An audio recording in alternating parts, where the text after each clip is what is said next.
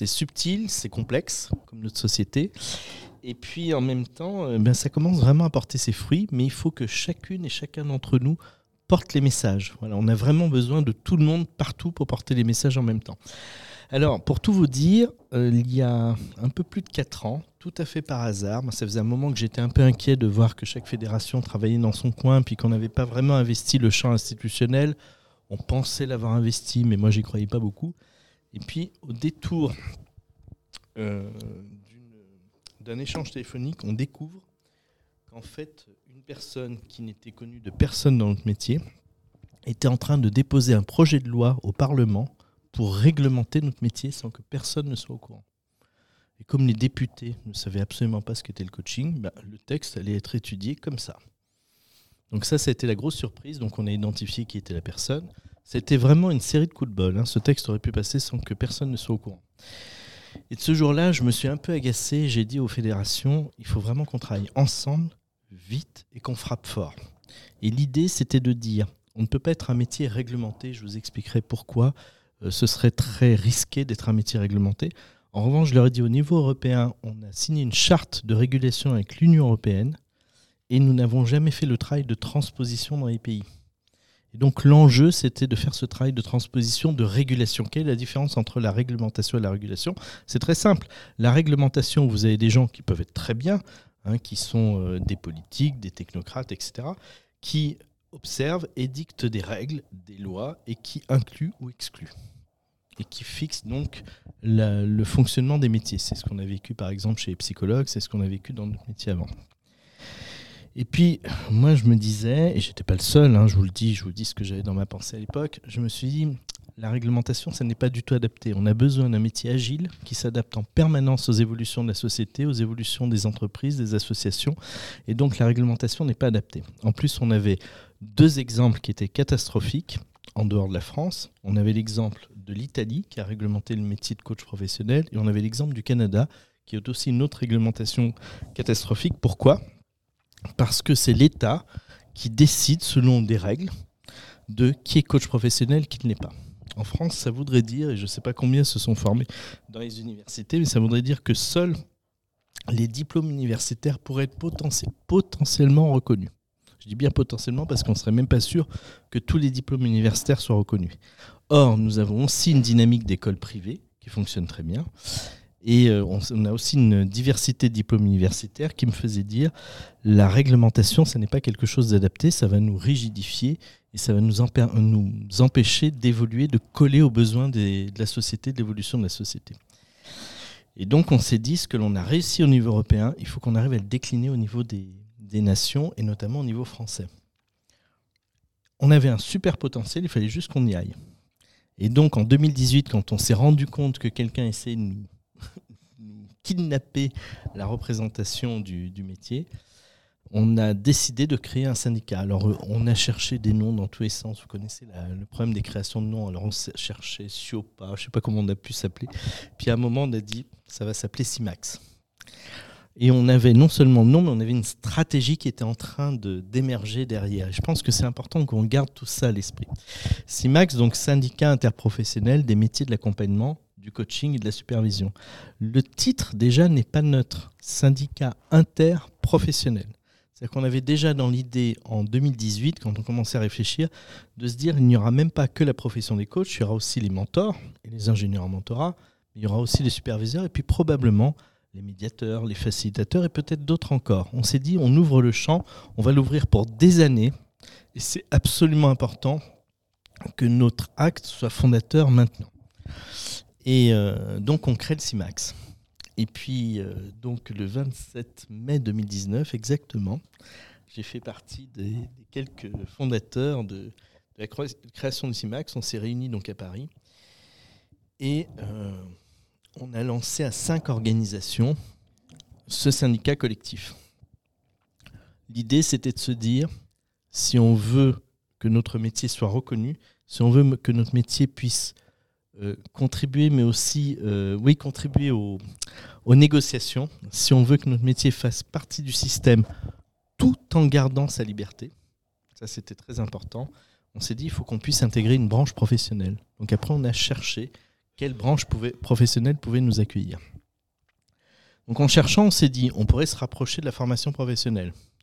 Alors je pense qu'ici, parmi vous, beaucoup sont aussi euh, formateurs et ont aussi vécu Datadoc, Calliope, vous connaissez tout ça. On s'est dit, si on se rapproche de la branche professionnelle, euh, de la formation professionnelle, le risque, c'est qu'on se fasse juste étouffer par la réglementation, etc. On a vu combien d'organismes de formation ont quitté le marché, pas forcément pour une question de défaillance en termes de, pédagogie, mais juste parce que les gens n'en pouvaient plus de cette réglementation. Donc on s'est dit, il faut qu'on garde notre distance. Il y a plein de coachs qui sont aussi formateurs, qui vont aussi être Datadoc et Calliope, mais ça, ok, pour la formation, c'est pas nous qui pouvons... Euh, à la fois absorber, digérer, contribuer sur une réglementation qui était très complexe. Et donc on s'est dit, il y a une branche qui vraiment nous correspond, c'est la branche des, bureaux d'études, techniques, ingénierie et cabinet conseil. Donc c'est la branche bétique. C'est très très important que l'on se rende compte à quel point à la fois ça a été une super opportunité et à quel point cette branche nous a accueillis les bras ouverts on a vraiment, vraiment, vraiment besoin de mailler avec eux. Donc tout à l'heure, vous avez Emmanuel Gloumo qui va nous rejoindre, qui est le, président régional de Sinov, parce que c'est président régionaux, qui va nous parler, euh, j'espère qu'il nous dira deux, trois mots de Sinov. Mais l'idée, c'était déjà de se dire, il faut qu'on fasse partie du système. Et pour faire partie du système en France, c'est le paritarisme. Ce sont les branches professionnelles. Il y en a qui connaissent, bien sûr, les syndicats patronaux, syndicats salariés. Et aussi intégrer cette branche, c'est garder notre liberté, notre liberté d'agir. Parce qu'en France, vous avez soit les métiers qui sont dits ordonnales, c'est-à-dire qu'ils ont un ordre professionnel, comme par exemple les avocats, les notaires, etc., les médecins, soit les métiers du monde de la régulation. On ne peut plus créer d'ordre professionnel. D'ailleurs, je fais une petite parenthèse. Je ne sais pas si vous avez vu, mais on a lancé une enquête là récemment, l'enquête de l'OPIEC. Vous avez tous reçu l'info là-dessus. Hein, n'hésitez pas à y répondre et puis à diffuser autour de vous.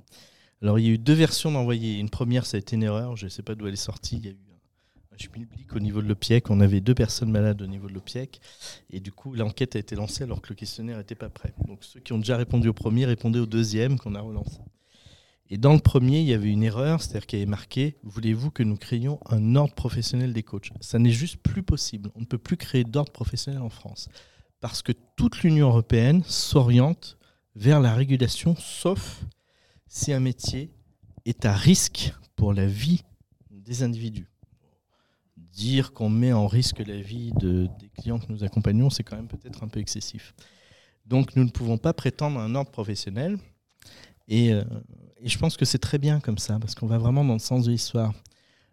Être régulé, c'est prendre ensemble la décision de réguler notre métier, c'est-à-dire de mettre des points de repère solides sur ce qu'est notre métier et ce qu'il n'est pas, ensemble, entre professionnels, de donner des, points de repère, non pas des normes, mais des points de repère sur lesquels les clients peuvent s'appuyer pour savoir s'ils ont affaire à un professionnel ou pas. Alors c'est un gros boulot, on doit tous s'impliquer, tous au quotidien, pour acculturer nos clients. Je, on en discutait cet après-midi et ce matin aussi pendant les interviews. Il y a plein de situations où nos clients nous achètent et nous demandent rien. Le nombre de fois, on m'a jamais demandé mes certifications, mes attestations de supervision, etc.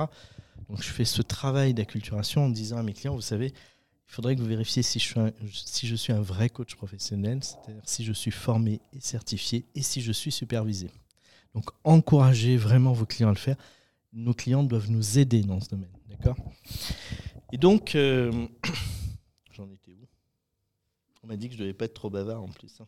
Toi, tu m'as dit que tu n'écoutais pas. oui. Oh là là. Il s'est laissé bercer par mes propos.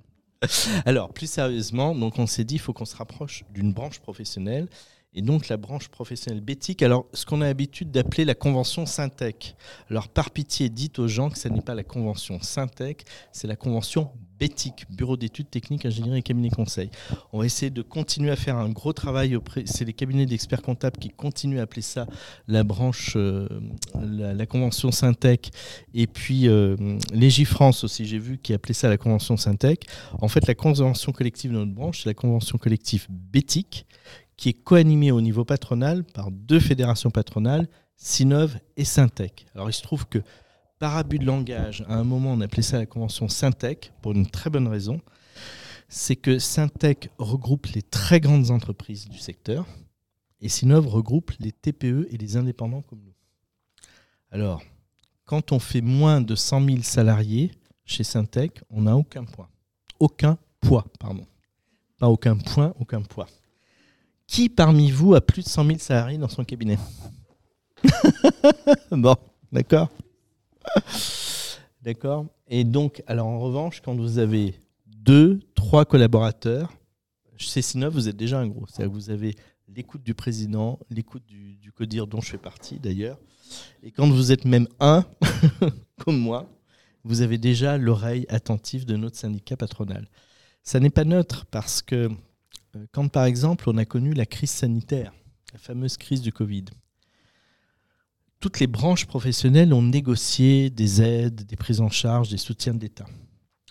Syntec, qui fait son travail, et je ne critique absolument pas le travail que fait Syntec, ils, sont très bien dans leur secteur, Syntec a négocié la protection, la, la prise en charge des revenus des salariés des grandes boîtes.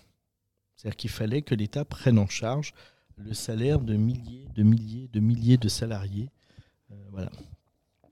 Alors que Sinov s'est battu aux côtés d'autres euh, syndicats patronaux, de petites entreprises, pour défendre la rémunération, le revenu du dirigeant. Ce qui n'a rien à voir. Quand vous êtes dirigeant de. Alors, des, adhérents de Syntec, par exemple, Syntec Conseil pour notre branche, c'est euh, EY, c'est euh, Deloitte, c'est etc., etc. Donc quand vous parlez du dirigeant, c'est un salarié. Donc il est pris dans le lot des salariés. Nous, quand nous sommes salariés, c'est nos salariés nous-mêmes en général. Je pense que c'est le cas de beaucoup d'entre vous. Thierry peut-être n'est pas tout à fait salarié de lui-même, mais ça fait partie des exceptions dans notre métier. Et donc, euh, on s'est dit, si on veut protéger 98% de nos adhérents, c'est auprès de la branche bétique qu'il faut être. Ça, c'est la première chose. La deuxième chose, donc je vous ai dit régulation, parce que ce sont les professionnels du secteur qui savent le mieux quels sont les bons points de repère. On n'a jamais vu des médecins valider des, plombiers, on n'a jamais vu des plombiers valider des philosophes, peut-être qu'il faudrait, on ne sait pas. on parle à Juju. Euh, donc, ce sont les professionnels d'un métier qui sont capables d'évaluer quels sont les bons points de repère, et pas des gens extérieurs. Et donc, la régulation est exigeante ce n'est pas de la complaisance, parce que je peux vous dire qu'on a ferraillé avec l'Union européenne pour se faire reconnaître, pour déposer notre charte de régulation, etc. en 2011. Mais euh, c'est aussi à nous, du coup, à prendre en charge notre métier. Et ça, je pense que c'est extrêmement important que nous le fassions. Alors du coup, vous avez les fédérations, alors ici le MCC, comme l'a indiqué euh, Valérie. Donc les fédérations, elles, qui directement permettent la mise en relation des professionnels entre eux. Ce sont des fédérations créées par les coachs eux-mêmes, pour les coachs eux-mêmes. Puis je ne vais pas vous détailler tout ce que nous faisons à l'EMCC parce qu'on fait beaucoup, beaucoup de choses. Hein. Vous avez parlé des ateliers de professionnalisation, vous avez parlé du coaching solidaire, vous avez parlé de la communication interne-externe. on fait vraiment énormément de choses. On va lancer une communication nationale sur toute la nouvelle gamme de services qui arrive aussi pour aider les coachs.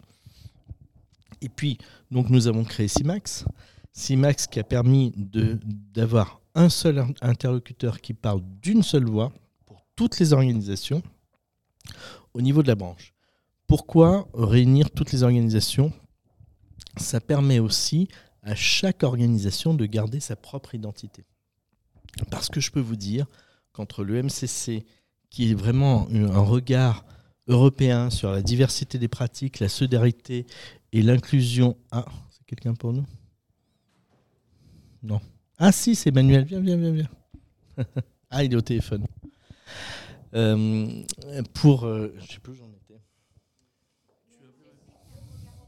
Voilà. Le MCC, qui merci. Vous suivez, ça va. Ouais, t'as raison. Alors, euh, qui a un regard sur la diversité des pratiques. Le regard européen, c'est vraiment la diversité des pratiques. Vous avez l'ICF qui reste quand même très américain dans sa conception, donc qui garantit la même prestation de service au client final. C'est un certain regard sur le métier. Je pense que ce n'est plus la demande du marché dans le monde depuis longtemps et l'ICF est en train vraiment de réviser ses points de repère et prend beaucoup de modèles d'ailleurs sur le MCC. Le MCC aussi a beaucoup ancré la pratique du coach dans la société. Et c'est pour ça qu'on a aussi monté beaucoup de partenariats très intéressants, comme par exemple comment faire rentrer dans la culture de la police londonienne euh, les, principes fondamentaux de la responsabilité, de l'autonomie, etc. C'est comme ça aussi qu'on a lancé des initiatives géniales comme euh, en Turquie, euh, le programme de mentorat international des femmes leaders avec l'American Chamber pour faire en sorte que le plus de femmes possible rentrent dans toutes les instances gouvernantes des entreprises tambouliotes. Je peux vous dire qu'ils font mieux en Turquie qu'on ne fait en France. Faut le faire quand même. Et c'est un programme EMCC. On, donc, on fait énormément de choses au niveau sociétal. C'est-à-dire que le coaching s'inscrit. Salut Emmanuel. Le, MCC, tu as de la chance, j'en suis juste à 6 max. EMCC, 6 max. Je n'ai pas encore atteint les, couches d'en dessous, tu vois un peu. tu vas pouvoir dire un mot. Et puis, euh, donc, il est important qu'on crée CIMAX pour réunir toutes les entités. Donc, on, on a démarré à 5 organisations EMCC France, ICF France, SF Coach, PSF, Sympac. Et euh, se sont depuis rajoutés deux nouvelles organisations. On en a toute une ribambelle qui attendent à l'entrée. Il faut simplement qu'on arrive à traiter, à intégrer. Euh, on, va avoir probablement l'IFAT qui va nous rejoindre, etc. Euh, donc on voit qu'en fait, le CIMAX a comme finalité de regrouper un maximum d'organisations professionnelles du monde de l'accompagnement. Donc ça veut dire aussi, potentiellement peut-être, et on verra pourquoi à terme, les travailleurs sociaux, les facilitateurs, bien sûr, euh, les médiateurs, etc. Je vous dirais pourquoi on, vise loin, large sur le, CIMAX, sachant que nos fédérations professionnelles, elles, elles vont rester, rester centrées au niveau de l'EMCC sur les coachs professionnels, les mentors et les ingénieurs en mentorat et les superviseurs. Je suis désolé, je commence à avoir plus de difficultés à parler en fin de journée parce qu'on a commencé les directs à 10h du matin. Donc, donc CIMAX a cette volonté vraiment interprofessionnelle de regrouper plein de métiers. Et puis, on a créé CIMAX et on s'est dit il faut qu'on rejoigne une branche. Et pour rejoindre une branche, donc je vous l'ai dit, on pouvait éventuellement rejoindre la formation professionnelle et on s'est dit c'est très dangereux pour notre métier. Il pouvait en plus y avoir une confusion sur le sens de ces deux métiers. Et donc on s'est dit on va rejoindre Sinov. Alors, dont on a un représentant ici, un digne représentant local. Euh, alors, Sinov, donc c'est une fédération patronale de TPE et d'indépendants. Donc tout à fait dans la cible qui était la nôtre. Et ça nous a permis quoi? Parce que souvent on nous dit, mais en fait, ça nous sert à quoi d'avoir intégré Sinov et du coup d'avoir intégré la branche bétique? Alors d'abord, la branche bétique, il faut quand même que vous le sachiez, il faut qu'on y aille. Et Emmanuel est là pour nous aider à. Je te donne une mission là tout de suite. Il faut aller le voir hein, dès la fin de la conférence. On a créé, on est en direct hein, en fait on est en, direct sur la radio MCC Sport. Je sais que j'ai un micro. on a euh, l'enjeu, c'est déjà de commencer à faire découvrir à la branche bétique ce qu'est le métier de coach professionnel qui est très méconnu au sein de notre branche. Sauf si je me trompe, c'est 83 000 entreprises, 144 milliards d'euros de chiffre d'affaires, hein, je suis juste, et un peu plus d'un million de salariés en France. Donc si déjà notre branche, qui est l'une des plus grosses, je crois même plus plus grosse branche professionnelle en France, si déjà notre branche professionnelle connaissait ce qu'est le coaching professionnel, je peux vous dire qu'on a un boulevard devant nous. Et dans notre branche, il y a aussi les très gros, hein, on peut aller les voir, hein, EY, euh, Deloitte, etc. Et puis il y a tous les petits aussi qui nous attendent. Donc on a un enjeu. Deuxième enjeu aussi, c'est que vous savez que nos organisations vivent des situations de plus en plus complexes vous le constatez tous les jours, et nous avons besoin de mailler nos compétences. Et donc, dans notre branche, vous avez des Toi, tu, fais quoi, toi, Emmanuel, déjà? Tiens, rappelle-moi exactement. Alors, la branche, ça, je sais. ton métier, non, ton métier. Toi.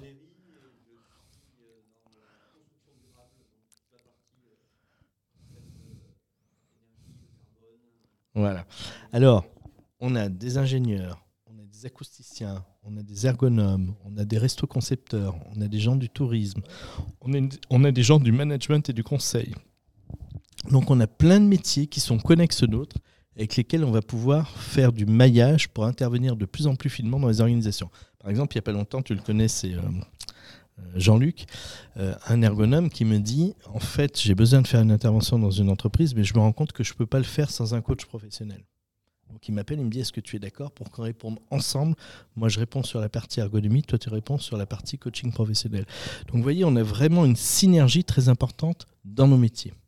Et puis aussi, dans notre branche, il y a aussi plein d'entreprises qui ont besoin de nous aussi en tant que coach. Voilà.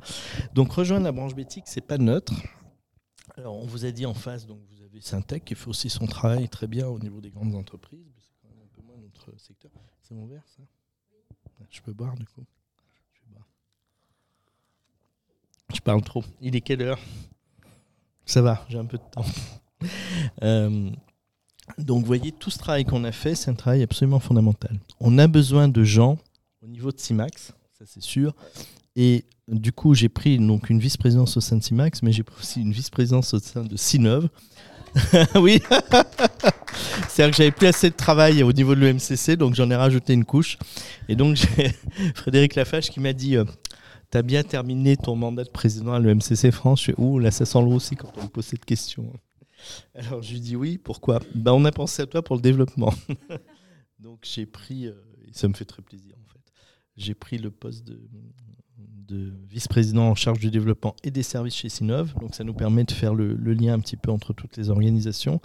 Et on a aussi besoin, besoin de gens au niveau de Sinov, pour le, entre autres pour le développement. Donc si vous avez envie avec moi de, de nous aider à développer, il n'y a pas de souci. Donc il y a de très forts enjeux pour que notre métier reste dans l'univers de la régulation. C'est extrêmement important. Donc souvent, je vois passer des messages en disant est-ce qu'on ne pourrait pas euh, euh, réglementer le métier? Non, on défend la régulation, c'est absolument fondamental. La réglementation serait une catastrophe. Pourquoi? Qu'est-ce qui s'est passé au Portugal et au Canada quand on a réglementé le titre de coach professionnel? Bien, en fait, c'est qu'on a dit ben voilà, il n'y a que les universités et certains diplômes universitaires, pas tous, qui auront le droit de garder le titre. Et donc, qu'est-ce qui s'est passé? Ben, Immédiatement, le métier s'est fractionné en différents titres, comme on l'a connu chez Epsi. Vous avez eu les maîtres Pratt, etc., etc. Et le risque, c'est de casser la visibilité du métier par rapport à nos clients. Donc, on a déjà des difficultés à faire identifier notre titre de coach professionnel comme étant un titre spécifique. Si en plus nous le fractionnons, c'est la mort du métier. Donc on a vraiment intérêt à défendre cette régulation. Et c'est pas complètement gagné parce que, euh, en fait, pour tout vous dire, donc il y avait, euh, je ne sais pas s'il y en a parmi vous qui ont fait partie des toutes premières écoles qui avaient bénéficié d'un titre RNCP qui s'appelait à l'époque RNCP 1, souvent. Il y en a parmi vous? Oui, toi par exemple. Donc il y a eu des écoles qui ont senti un peu le vent en avance et qui avaient présenté leur titre au niveau du RNCP. Et donc, euh, avant 2019, il y avait un RNCP 1 ou un RNCP 2. Et puis, avec la réforme de 2019, on est passé à la, la numérotation de la numérotation française à la numérotation européenne. Et le RNCP 1 est devenu le RNCP 7 et le RNCP 2 est devenu le RNCP 6. D'accord? Voilà. C'est une inversion d'échelle. Et donc, avec Marie-Hélène Dini, euh, que j'avais embarqué avec moi dans cette affaire du RNCP, on est allé voir France Compétences on a d'abord vu la CNCP qui a disparu depuis, puis on est allé voir France Compétences et on leur a dit on a besoin de ce titre pour continuer à structurer notre métier. Et France Compétences nous a dit n'y comptez pas. On considère que vos trucs, c'est plutôt du bien-être, c'est plutôt un peu du développement personnel, c'est bizarre, on ne sait pas trop, c'est pas clair. Et puis en plus, de toute façon, vous touchez plutôt des gens bac plus 3, bac plus 4, bac plus 5, bac plus 6. Et nous, on a besoin des fonds mutualisés pour financer la formation des gens qui n'ont pas le bac. Bon, c'est un choix politique qui se défend. Mais nous, on s'est dit, on a déjà beaucoup de mal à faire reconnaître le titre de coach professionnel. Si on perd le RNCP, là, on repart de loin, quoi, vous voyez Donc, on s'est battu vraiment comme des chiens, vraiment. On y a passé des heures, des heures et des heures. On venait d'avoir nos premiers contacts avec Sinov. Sinov nous a dit Banco, on vous suit. Donc, on a eu Dominique Tissot, que connaît très bien Emmanuel Gloumo ici présent, Dominique Tissot qui nous a dit bah, écoutez, je viens avec vous, puis on va défendre euh, le, titre au niveau de France Compétences. Donc on y est allé, on était voir Michael Charby, qui a commencé par nous dire non, puis petit à petit, alors il nous a dit oui, il y a quand même des trucs bizarres chez vous. Alors on a vu, euh, il y a le. Merde, comment ça s'appelle? Ce soir, j'ai plus de mémoire. Euh, un outil qu'on utilise souvent chez les coachs. Non, un outil. zut. Ouais. Oh merde. Un truc super. Bon, c'est pas grave.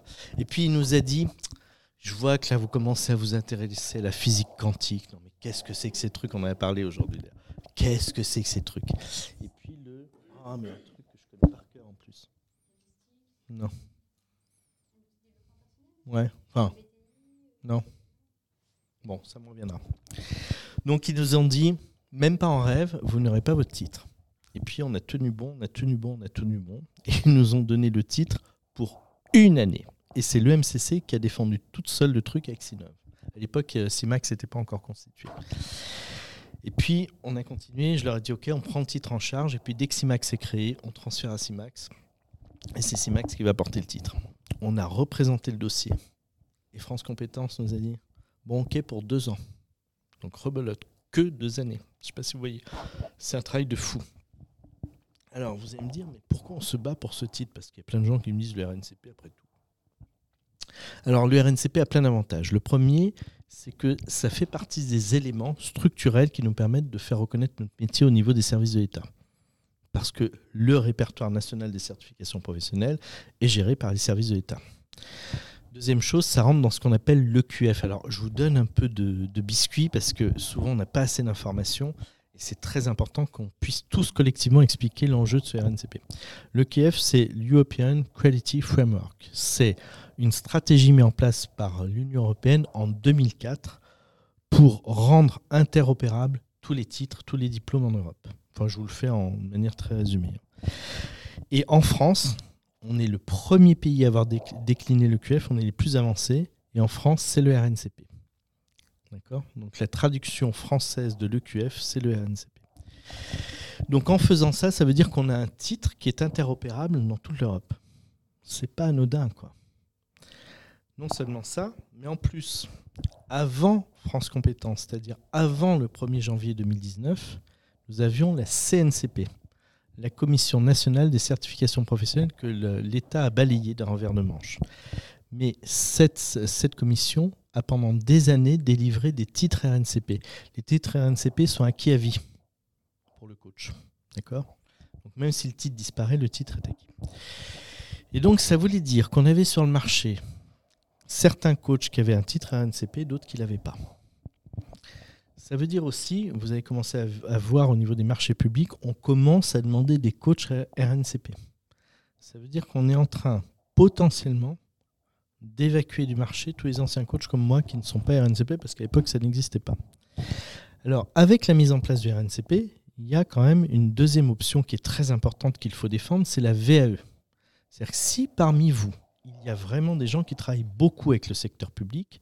Alors, vous avez les accréditations des, des fédérations et vous avez aussi la VAE. D'accord? Alors, les écoles ont mis un peu de temps pour les mettre en place, mais ça y est, là, c'est en route. Et ça veut dire que si vraiment un jour vous faites coincer au niveau d'un appel, d'offres, vous pouvez prendre la décision. Moi, je ne travaille pas beaucoup avec les institutions publiques, mais vous pouvez prendre la décision de passer une VAE et donc d'être RNCP comme les autres coachs. Donc je pense qu'il est indispensable que l'on défende auprès de chaque coach cette possibilité, quand il le souhaite, quand il le souhaite, de passer sa VE, pour pas qu'on coince les gens. Et puis il y a une dernière notion aussi qui est très importante. Est-ce qu'il y en a qui ont plus de 5 ans d'ancienneté dans notre métier, à part moi Voilà, on en a quelques-uns. Mehdi, t'as pas levé la main? Il s'est pas encore formé, ça va venir. Il m'a dit c'est génial votre métier. Bien je vous posais cette question? Ah. ah. oui, non, non, oui. C'est que avant que le, titre RNCP se généralise dans les écoles de coaching en France, eh bien, en fait, on formait des coachs sans se poser la question de savoir ce qu'ils allaient devenir. Est-ce qu'on s'est inquiété à l'époque de savoir si vous alliez pouvoir vous installer ou pas? Non. Est-ce que euh, on se préoccupait de savoir si au bout de six mois, d'un an, deux ans ou trois ans, vous pouviez vivre de votre métier? Non. Et donc, l'avantage, c'est que le nouveau titre RNCP qu'on a négocié avec France Compétences, ça a été un win-win dans l'histoire. Parce que France Compétences nous a dit on ne veut pas que vous continuiez à former des milliers de coachs sans que les écoles de coaching se posent la question de savoir si les gens vont pouvoir vivre de leur métier. Et moi, j'ai dit banco. Il faut qu'on arrête de former des milliers de coachs sans jamais se poser de questions. Et donc maintenant, dans le titre RNCP, il y a un dossier d'installation. Et donc ça veut dire qu'il y a des gens qui se forment au coaching, mais qui ne veulent pas devenir coach professionnel. On en connaît plein. Hein, qui font ce qu'on appelle du coaching intériorisé, c'est-à-dire qu'ils sont DRH, ils sont experts comptables, ils sont avocats. Ils veulent garder leur métier, mais ils veulent se former à cette posture. Pas de problème. ils n'ont même pas besoin de passer le RNCP. Mais ceux qui ont envie de s'installer, ben, ils doivent préparer un dossier d'installation. Ça veut dire que ça oblige les écoles, parce que c'est pris en compte dans le taux de réussite de l'école en termes de taux d'installation. Les écoles sont obligées de se préoccuper de savoir si la personne qu'ils sont en train de former a potentiellement les aptitudes d'entrepreneur. Parce que je dis toujours, pour être coach à son compte, il faut deux compétences, celui de coach et celui d'entrepreneur. Et ça, c'est un très bon moyen pour qu'on arrête de massacrer le marché, c'est-à-dire des gens qui arrivent, qui cassent les prix parce qu'ils n'y arrivent pas, parce qu'ils ne sont pas préparés à avoir leur, euh, leur posture d'entrepreneur. Je ne sais pas s'il y en a qui ont moins de deux ans de certification ici. Ouais. Et donc, vous savez de quoi je parle quand je vous parle du dossier d'installation. C'est-à-dire qu'il y a un niveau d'exigence vraiment qui n'existait pas il y a 4, 5 ans ou 6 ans. Et ça, c'est très très bien parce que ça rend les écoles co-responsables pour qu'on ait un marché sain qu'on ait vraiment des gens qui soient formés, qui puissent s'installer et vivre de leur métier. Donc pour toutes ces bonnes raisons, il faut absolument qu'on maintienne ce titre RNCP. Et ça, vraiment, je peux vous le dire, on le doit à une seule organisation, c'est Sinov, qui nous a soutenus à fond dès le premier jour. Voilà. Je pense qu'Emmanuel pourra me confirmer. Mais franchement, euh, Thierry Sagnès, Frédéric Lafage, euh, Dominique Tissot ont été des gens qui ont été toujours, toujours, toujours derrière nous, en permanence pour nous soutenir. Ça, je peux vous dire, j'oublierai jamais. Enfin, alors la bonne nouvelle que vous avez dû voir apparaître euh, il y a 48 heures, peut-être moins, non, dimanche. Je me suis fait tuer dimanche, moi, c'est ça, dimanche. dimanche, on a diffusé. Oui, je suis ressuscité, ça va. Dimanche, on a diffusé, enfin, j'ai diffusé sans l'accord de ma collègue, ce qui m'a voulu quelques, foudres. On a diffusé euh, l'enquête au PIEC. Est-ce que vous avez vu ce truc? Alors, il y a eu une première version qui a été une erreur. Hein, l'OPIEC, les gens étaient, on a eu deux personnes malades l'OPIEC, ils ont envoyé le mauvais formulaire. C'est pas grave. Donc, deuxième action après le RNCP, on a réussi à se faire financer la première étude sérieuse du coaching et de la supervision en France. Il y a 60 000 euros qui est investi par la branche. Donc, on a, nommé un cabinet conseil. Donc, l'OPIEC finance la première étude sérieuse, rigoureuse, parce que les fédés ont déjà fait des études, mais soit les observateurs comme moi, j'ai fait un observatoire des métiers sur 200 personnes, qui est pas mal, hein, je ne vais pas critiquer mon propre observatoire, mais c'est sur 200 personnes.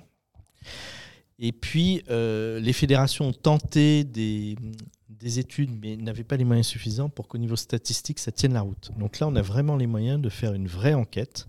Donc cette enquête, il faut vraiment que vous la diffusiez partout, partout, partout, partout autour de vous. On a jusqu'au 17 avril. Vous avez vu la date Limite, 17 avril. Et à partir de cette enquête, on espère plusieurs milliers de réponses. Euh, on va pouvoir avoir une vision beaucoup plus claire, beaucoup plus précise, beaucoup plus cohérente des marchés du coaching. Parce qu'il y a bien plusieurs marchés du coaching en France. Je reviendrai dessus tout à l'heure. Donc c'est la deuxième action. Donc RNCP, enquête au PIEC. Il y a une troisième action en cours. Euh, je suis un peu le seul à parler hein, quand même. Je vous passerai la, parole après si vous avez des questions. Euh, la, troisième, euh, la troisième action forte, il y en aura d'autres hein, sûrement, mais la troisième action forte, c'est de nous dire il y a beaucoup, beaucoup de gens dans les métiers de l'accompagnement. On a des coachs, on a les ingénieurs en mentorat, les mentors professionnels, on a les superviseurs, on a les médiateurs, on a les facilitateurs, on a beaucoup de gens. Et on n'a pas de code statistique qui permet d'évaluer l'impact économique sur notre pays. Donc, quand on parle de code statistique pour mesurer les impacts, c'est le code NAF, le fameux code de l'INSEE. Et donc, on a lancé un travail. Bonsoir. c'est pas grave, c'est pas grave. Les, collègues te feront un résumé. Euh, la troisième action, c'est d'essayer de créer un code NAF spécifique pour les métiers de l'accompagnement. Alors ça, c'est pas du tout anodin. Je ne sais pas si vous avez vu la difficulté qu'on rencontre entre coachs pour savoir quel est le bon code NAF. Hein. Alors, je vous le rappelle, il y a plein de codes NAF possibles, mais celui qui nous facilite le travail en ce moment, c'est le 7022Z, qui est un des nombreux codes NAF de la branche bétique, mais pour nous, c'est le plus pratique. Je ne sais pas, tu quoi, toi, Emmanuel? Ah bon, voilà. Donc, en voilà un autre. Si vous êtes proche de ce que, fait Emmanuel, vous pourrez discuter avec lui. Ce sera le, ce sera le 7112B. C'est quoi 7112B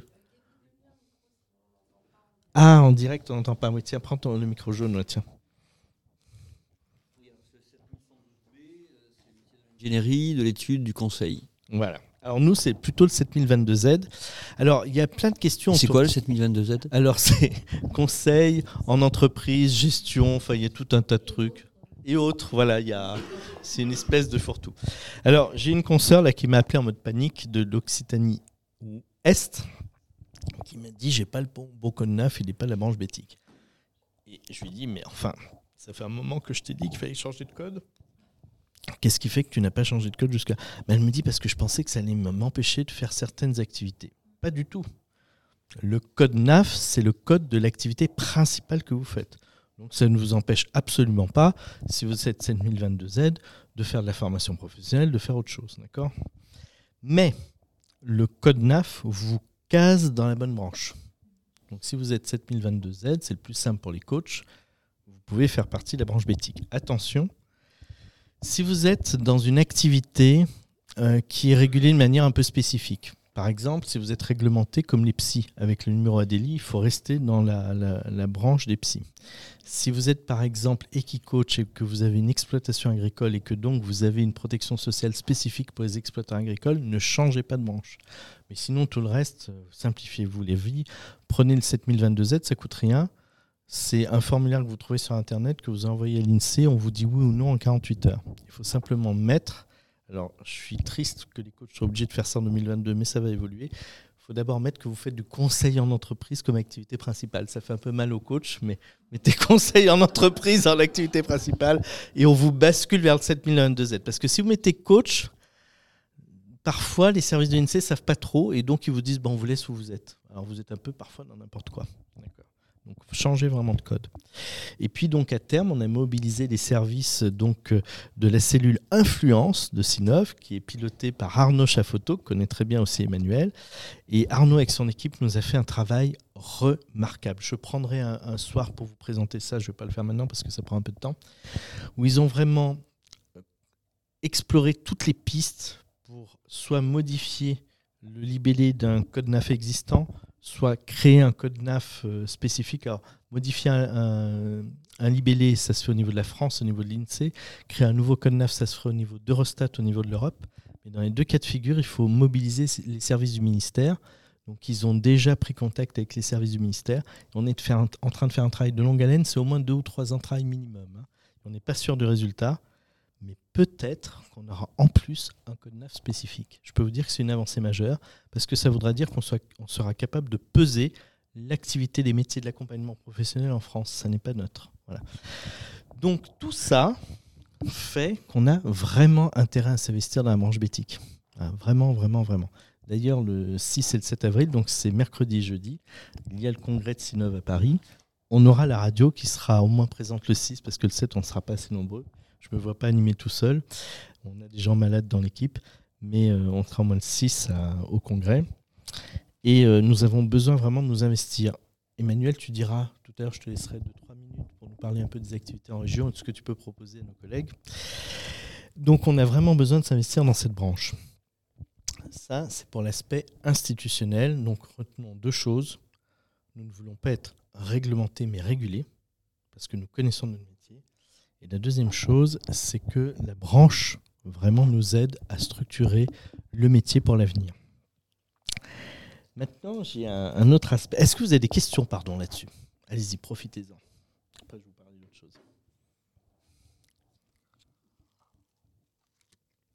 C'était clair tout ce que j'ai dit? C'est vrai? Ah, ça me fait plaisir. Ça me fait plaisir. Parce que le nombre de gens qui disent Mais c'est quoi ce bazar? C'est quoi ce millefeuille Finalement, c'est simple.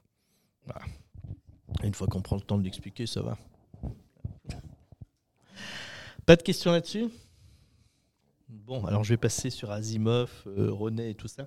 il y a un aspect que j'avais envie d'échanger avec vous. C'est que euh, moi, j'adore, je ne sais pas si c'est votre cas, mais j'adore la prospective. Ça fait des années que j'adore ça. Je me souviens, j'étais gamin, je ne sais pas si vous l'avez lu, j'avais lu Ravage de Barjavel. Hein, c'est quand même euh, extraordinaire. Il y en a qui ont lu Asimov, il y en a qui ont peut-être découvert euh, à l'époque, on était peut-être petit, mais ou maintenant avec euh, un peu plus de recul, Joël de René qui avait écrit le macroscope dans les années 70 par exemple. On a besoin, en fait, on a une société qui évolue extrêmement vite, qui est de plus en plus complexe. Nos organisations sont de plus en plus complexes. Je ne vais pas revenir sur la différence entre complication et complexité. Tout le monde est au clair? Ça va?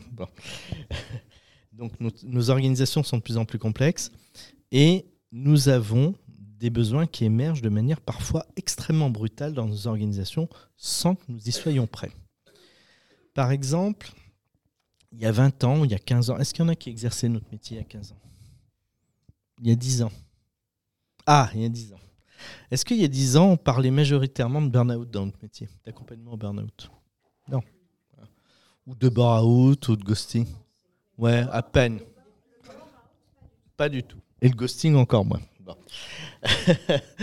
Donc, il y a 15-20 ans, on était un métier de petits gens sympas qui créions la coopération, l'envie, l'engagement, vous connaissez tout ça, hein, bon, euh, qui euh, permettions aux organisations de travailler sur la vision de l'entreprise, etc.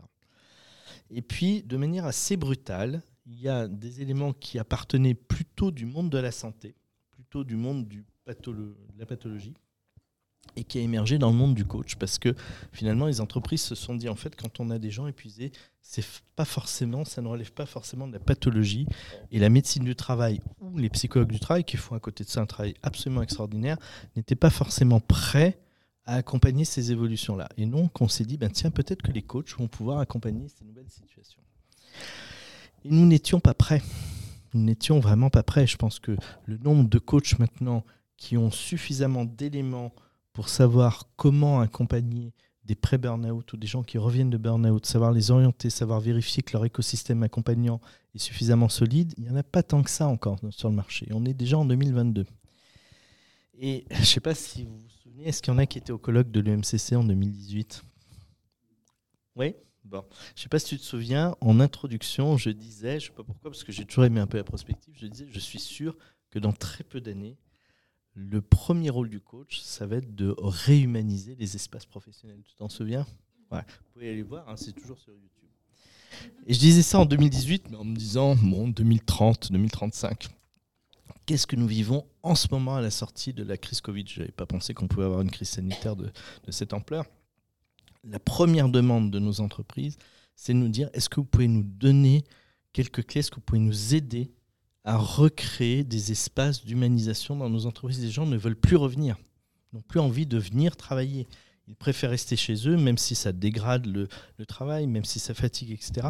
C'est-à-dire qu'on n'arrive plus à donner envie, on n'arrive plus à faire vivre ce collectif professionnel. Et ça, c'est le premier sujet en 2022. Vous voyez? Euh, J'avais aussi à l'esprit, je n'ai rien inventé, hein, j'observais les signaux faibles. Je ne suis pas le seul, on est plusieurs à observer les signaux faibles et je partage avec mes collègues. Et je me disais, on va avoir aussi probablement avoir besoin de traiter la mémoire traumatique.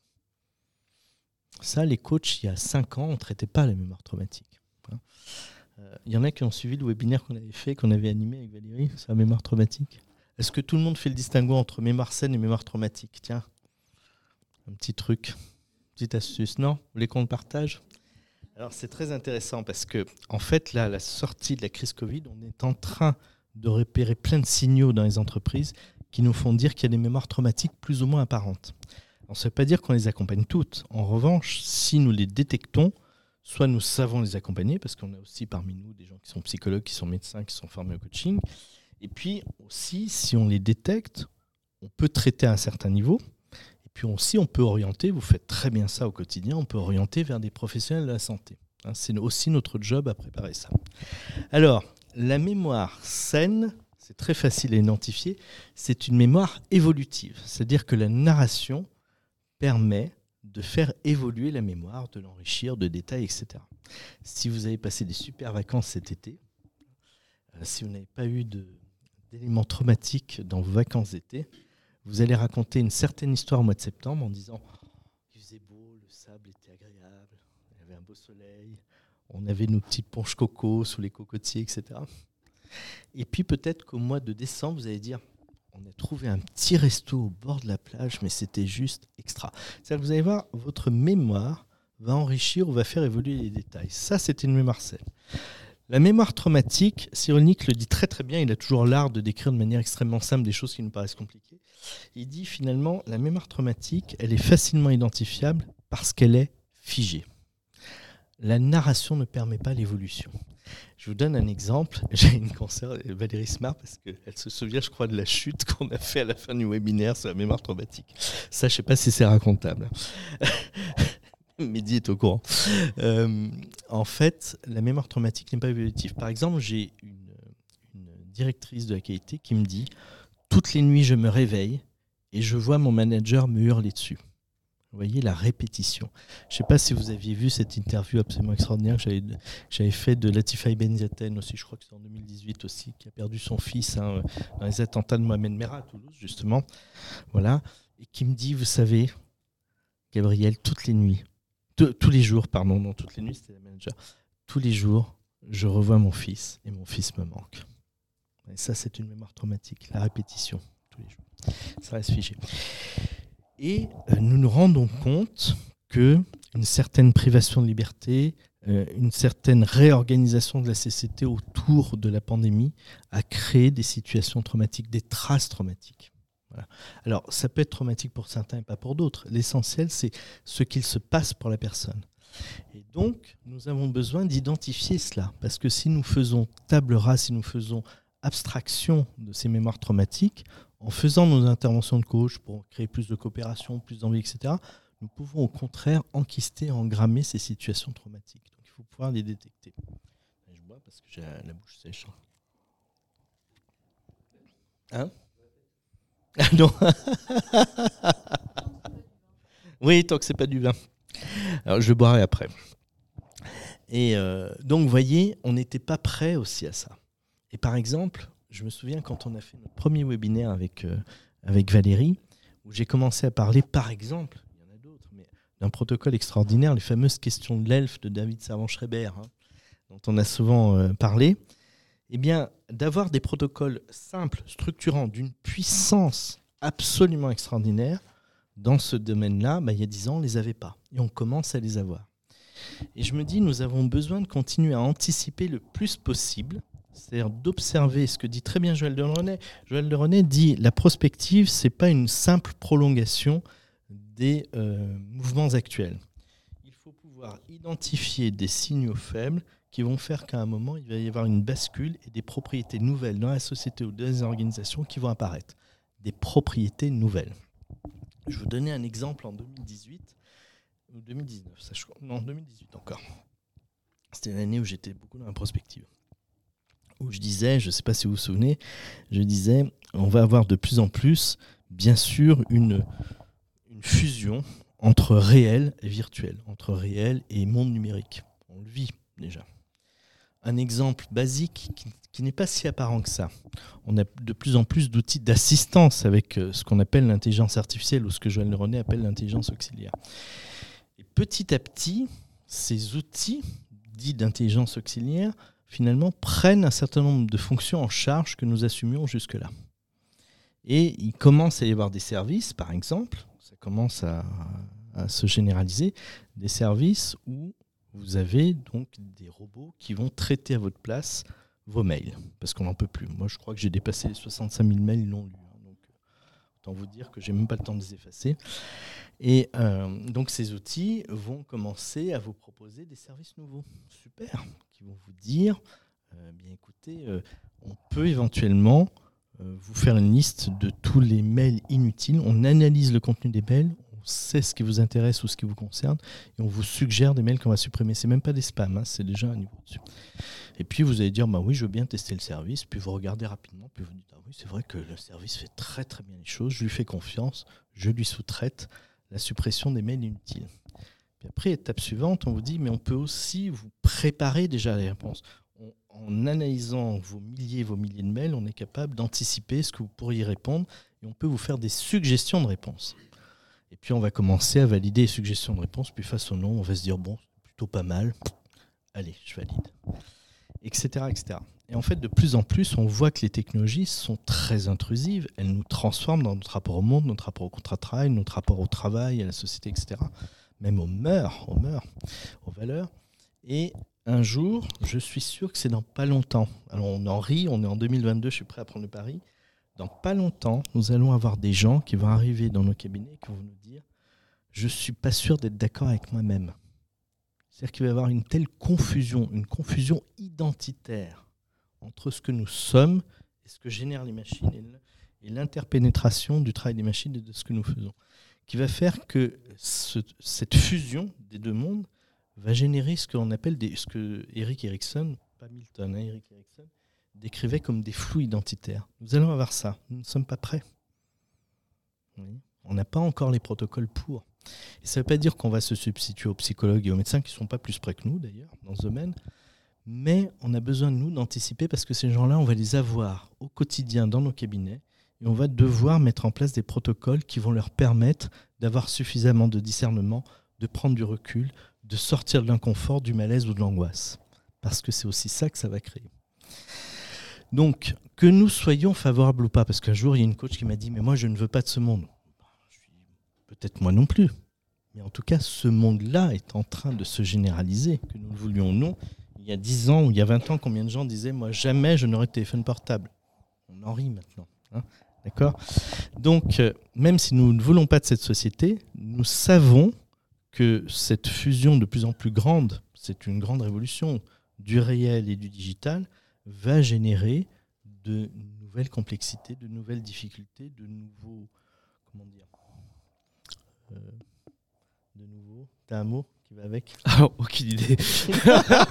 Mais j'ai une question. Oui, vas-y. Une question de Jean-Paul de Dunkerque. Avec tous les niveaux de représentation du métier, quelle distinction à terme entre les rôles des fédérations EMC, ICF et celui de CIMAC. Ah, très bien. Alors, on va y revenir après. Donc, je suis, on, va y répondre, c'est gentil. Ah oui, parce qu'on a des questions en direct en plus. Oui, des auditeurs, oui Les premières On va pouvoir faire la valise RTL. en 2022 Denis Fabre, où es-tu? Hein?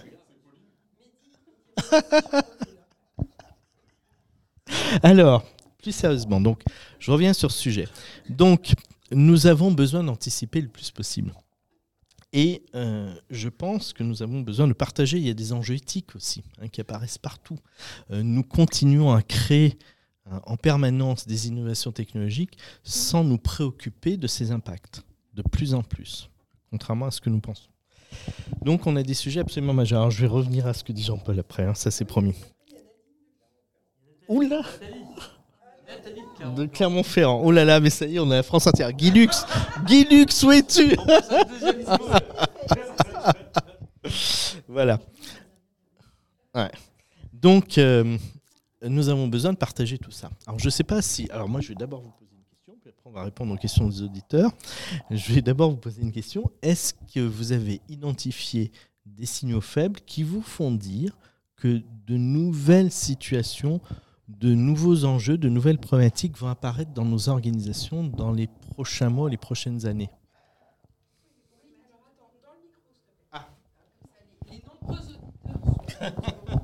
Clermont. On commence à travailler les problématiques euh, de télétravail?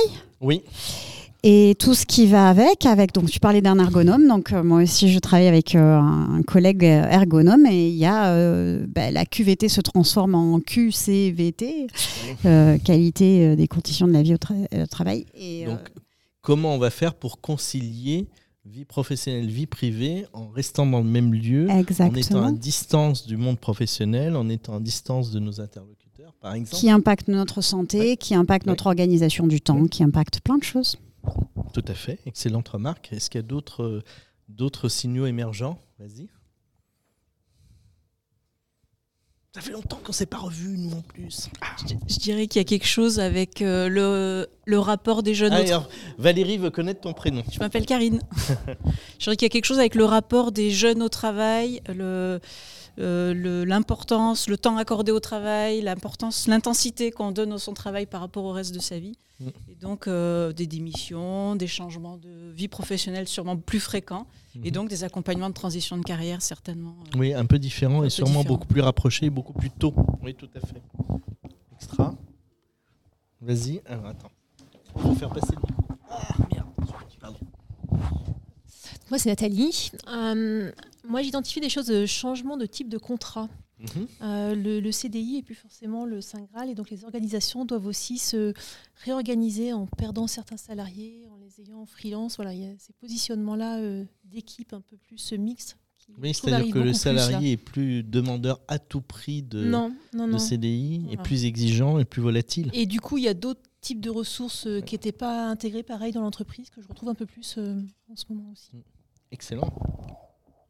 Trois remarques encore. Sans parler de tous les jeunes qui créent leur propre société, leur propre emploi en plus, hein, directement. Oui, tout à fait. C'est les évolutions. Alors, donc on a besoin de ça pour commencer à travailler sur les protocoles de demain. On a besoin d'anticiper et puis non seulement travailler sur nos propres protocoles, mais aussi d'échanger avec d'autres professions pour pouvoir anticiper les maillages nécessaires de plus en plus ça y est, les médecins du travail, psychologues, plein de, professionnels de l'accompagnement commencent à comprendre l'enjeu du maillage avec les coachs qui sont plus du tout dans une logique de compétition, enfin de moins en moins dans une logique de compétition. Et puis, c'est intéressant parce que là, je démarre la- l'accompagnement d'une grosse institution culturelle lyonnaise et je me rends compte qu'à nouveau, c'est pas la première fois qu'on me le dit, mais ils ont eu des alertes de la médecine du travail et la médecine du travail a tendance à surpathologiser les enjeux et les problématiques dans les entreprises, ce qui fait parfois plus de dégâts que ça ne répare. Hein. Euh, on a vraiment un, un travail. Tu t'ennuies pas, toi, ça va On est en train de jouer avec le pied de nos micros. Euh, on a vraiment un, un enjeu prospectif pour mailler et développer nos protocoles. Alors, si vous voulez, je vais revenir aux questions précédentes de nos auditeurs. Vas-y, redis-moi l'auditeur de Clermont, je crois. Euh, non, Non, Jean-Paul de Dunkerque. Jean-Paul de. Dunkerque. Bonjour Jean-Paul. Jean-Paul de, de Dunkerque. Avec tous les niveaux de représentation du métier, quelle distinction à terme entre les rôles des fédérations E EMC, ICF et celui de CIMAC Ouais, le CIMAX. Ouais. CIMAC. Un. C'est comme Hans. Ça va avec.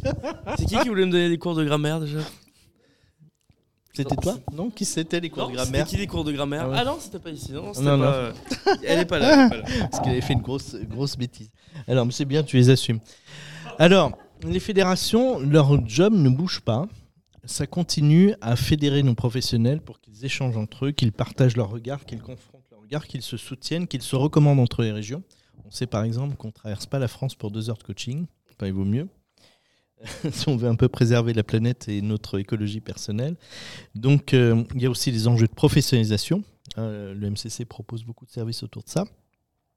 Euh, aussi toutes les activités connexes, par exemple, on a parlé du coaching solidaire que l'on faisait, toutes les actions de pédagogie dans les écoles, etc. Ça, c'est au niveau des fédérations.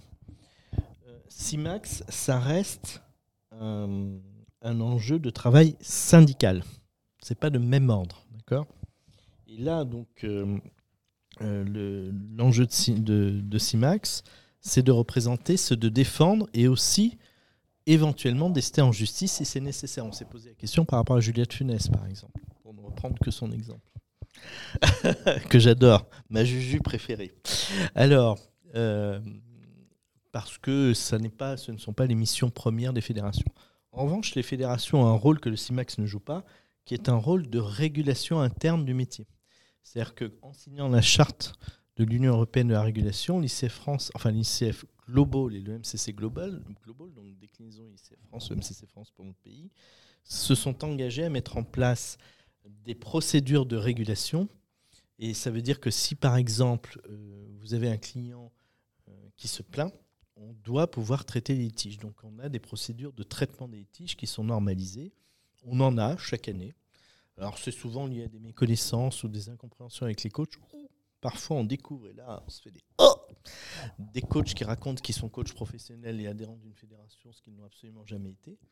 Et là on dit au client, bah, en fait c'est simple, il y a un annuaire public. Donc quand un coach vous dit je suis adhérent de l'MCC France, eh bien il va sur l'annuaire de l'MCC France, il tape son nom, il y est ou il n'y est pas. Nos annuaires sont euh, mis à jour en temps réel, immédiatement. Vous arrêtez votre adhésion, vous n'êtes plus dans l'annuaire. Et ça veut dire que le client et le coach se retrouvent confrontés à la non-régulation. C'est-à-dire que si vous vous retrouvez au tribunal, ben, ce n'est pas le code de déontologie qui a été développé et qui a été déposé au niveau de l'Union européenne qui fait foi. Et puis, nous, on ne peut pas intervenir. la, personne n'est pas adhérente. Alors que si la personne est adhérente, on peut faire tampon et en général, on résout quasiment 100%, presque 100% des affaires. C'est souvent une incompréhension, une méconnaissance, etc. Par exemple, je ne sais pas si je vous ai raconté ça une année parce que ça date un petit peu. C'était dans mes débuts de présidence. J'ai été très touché par ça. On reçoit, enfin, je reçois d'abord, pas touché du tout, une lettre recommandée euh, d'une coachée solidaire, en plus, euh, qui m'envoie une lettre en me disant c'est scandaleux, votre coach est quelqu'un de dangereux, etc. Alors, je vois ça, je vais déposer plainte, etc. Donc je lui renvoie une lettre, je l'appelle, pardon, et je lui dis écoutez, madame, j'ai reçu votre lettre recommandée, je suis très touché par ce que vous me dites, est-ce que l'on peut se rencontrer pour vous m'expliquer un peu plus la situation? Elle m'avait donné le nom de son coach, que je connaissais, que je savais très pro. Donc je l'appelle et je lui dis écoute, je pense que tu rencontres un souci avec une, une coachée solidaire. Il me dit écoute, tu n'as pas besoin de me dire son nom, je pense savoir qui c'est, je vais t'expliquer la situation, etc. Et puis donc j'échange avec cette, euh, cette femme et il me dit tu verras, c'est vraiment euh, c'est une situation sociale dramatique. Été une attachée parlementaire. Son député est parti à la retraite. Elle n'a jamais réussi à retrouver de travail d'année en année. Elle a dégringolé toutes les, tous les échelons euh, sociaux et elle se retrouve au RSA dans de grandes difficultés. Il me dit elle présente des, symptômes de bipolarité. Il avait fait un travail là-dessus. Et il me dit je suis plutôt assez inquiet, mais là, ça ne me surprend pas qu'elle se retourne contre moi. Et il me dit, tu vas voir, elle prend des notes et c'est quelqu'un de rigoureux. Donc il me dit, tu pourras lui demander d'aller voir dans ses notes. Il me dit ça, heureusement. Donc je la reçois, on commence à échanger. Je vous ai raconté cette histoire parce qu'elle m'a beaucoup frappé. Et elle me dit, alors quand elle m'a dit ça, j'ai failli prendre un fou en plus.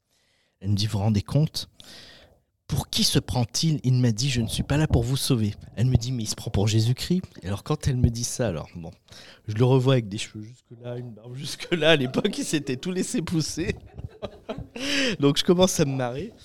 Et puis, euh, en fait, sauver, vous savez ce que, ça veut dire, hein, dans le jargon, j'ai pas besoin de vous le décrire. Alors, je me dis, bon, bah, je vais suivre ses conseils de mon collègue. Je lui, je, je lui demande, est-ce que vous pouvez regarder dans vos notes s'il vous a expliqué ce que vous voulez dire sauver? Tourne gentiment, tourne toutes ces pages. Puis à un moment, elle, regarde et ah oui, ça y est, alors à telle date, il m'a dit, puis elle me dit la définition. Oh, elle me dit ah oui, non, j'avais pas compris ça en fait. Bon, alors je lui dis alors, qu'est-ce que vous en pensez? Donc, travail de coach habituel, je l'écoute, on dialogue, je la questionne, etc. Beaucoup de larmes, bon. Puis à la fin, elle me dit en fait, il faudrait peut-être que je reprenne des séances de coaching avec lui. alors j'ai écouté, pouvez toujours lui poser la question. Il a aussi le droit de dire non, quand même, parce que vous l'avez menacé de porter plainte. Bon. il peut aussi s'autoriser à dire non. Donc en fait, euh, je vais raconter cette histoire parce que la plupart du temps, nous, en tant que professionnels, nous savons réguler ces choses-là. Il y a souvent des méconnaissances de la part de nos clients, pris d'anxiété. J'ai une fois un client qui voulait m'utiliser contre son employeur parce qu'il venait de se faire licencier brutalement alors qu'il avait été coaché six mois avant et qui me disait on m'accuse d'être manipulateur. Et vous, qu'est-ce que vous en pensez? Je suis écouté, je vous ai accompagné, oui. Mais je ne vous vois pas en situation de travail, je ne, vois pas ce que je pourrais témoigner dans un sens ou dans l'autre. Donc nous voyons que nos organisations peuvent réguler avant que les situations arrivent au tribunal. Et il y en a quand même société se judiciarise, donc y compris dans le domaine du coaching. Donc les fédérations sont aussi là pour ça. En revanche, le CIMAX est capable d'ester en justice, et puis le CIMAX nous permet d'être attaché à une branche professionnelle, parce que jamais Sinov aurait accepté d'avoir cette organisation, parce que vous voyez les coachs quand ils débattent entre eux, hein, ce que ça prend comme dimension. Donc une organisation, comme ça on traite de nos problématiques internes au niveau du CIMAX, et puis après au niveau du Sinov, on parle d'une seule voix. je crois que j'ai répondu à, à Jean-Paul de, Jean de merci Jean-Paul d'avoir posé cette question. Super. Tu avais une autre question? Nathalie de Clermont-Ferrand qui dit du point de vue prospectif dans ce monde passionnant, quel, quel rôle demain pour les superviseurs et les mentors? Ah, c'est une excellente question.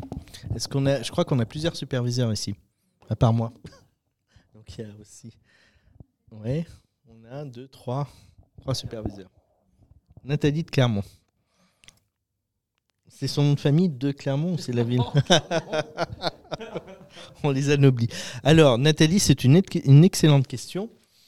Euh, c'est vrai que le mentorat est en train lui aussi de se professionnaliser. Alors il y a deux types de mentorat. D'abord, il faut bien distinguer le mentorat interne dans les organisations, qui est très bien parce que c'est de la modélisation, c'est de la prise en charge intergénérationnelle, c'est etc.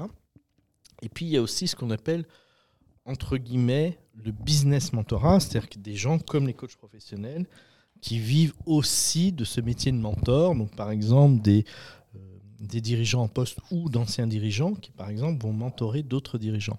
Alors, la, différence fondamentale entre les coachs et les mentors, ça on le sait, c'est que le coach n'a pas de champ commun de compétences avec le client, ou le moins possible, alors que le mentor, c'est directement ça. du coup, le mentoré va pouvoir modéliser sur le mentor. Donc c'est pas du tout le même travail, même s'il y a aussi une posture en partie de coach. Alors je pense que le mentorat va aussi beaucoup beaucoup se développer. Il ne va pas être en concurrence du coaching, ça va être un complément du coaching. Et euh, alors, pourquoi aussi euh, modéliser sur d'autres qui ont déjà une expérience? Parce que nous avons une vision parfois, à mon sens, assez euh, dangereuse de ce que sont les transformations des organisations. À chaque fois qu'on parle de, je vous alerte là-dessus, à chaque fois qu'on parle de transformation des organisations, on nous dit toujours ce que l'on veut changer, mais jamais ce que l'on veut conserver. Je ne sais pas si vous avez remarqué ça. Or, nous avons besoin des deux choses. Nous avons besoin, Edgar Morin le dit très bien, nous avons besoin d'ordre et de désordre. D'ordre, c'est tout ce qui va pérenniser l'organisation, les règles, les coutumes, les habitudes. Et puis le désordre, ce qui va être les émergences qui vont transformer les business models, les relations entre collaborateurs, etc. etc. Nous avons besoin des deux ensemble. Et nous le savons, quand vous avez des systèmes sclérosés comme le, système soviétique, ben, on a un effondrement au bout. Quand vous avez aussi des systèmes comme France Télécom où du jour au lendemain on les transforme d'une administration en une société commerciale à but pleinement lucratif, non plus centré sur l'excellence technologique mais sur le, business, eh bien on voit aussi que les agents s'effondrent. Donc on a besoin des deux dans les, transformations. Et je pense que le mentorat, c'est aussi une manière de modéliser sur des choses qui ont déjà existé, sur des, fonctionnements, des rapports qui ont existé. Vous voyez, donc je pense que c'est un des éléments qui peut aussi apporter de la stabilité au moment où nous assurons les transformations. C'est une réponse partielle, mais je pense. Est-ce que vous avez des remarques là-dessus, sur le mentorat, sur le, le, rôle des mentors dans les années à venir? À part cette dimension euh, de transmission, de stabilité, de modélisation, d'apprentissage par l'expérience Non Pas plus que ce que je propose Si Vas-y. Ouais. Ah. Du coup, j'ai envie de poser la question euh, quid hmm. du parcours mentorat coach qui se développe au sein de notre fédération? Alors oui. Alors euh, déjà, euh, très souvent, on a un petit peu accolé trop vite les mentors aux coachs parce qu'il y avait trop peu de population de mentors dans le monde, y compris en France, et puis surtout en France d'ailleurs, parce que c'est plus développé dans le monde anglo-saxon. Maintenant, il y a des formations de mentorat qui se développent. Alors, il faut distinguer quand même deux postures. Il y a le mentor et l'ingénieur mentorat. Alors parfois, vous pouvez être les deux. Un ingénieur mentorat, ça va être essentiellement ce professionnel qui va accompagner les entreprises à mettre en place des politiques mentorales, par exemple. Et puis, il y a des formations de mentors.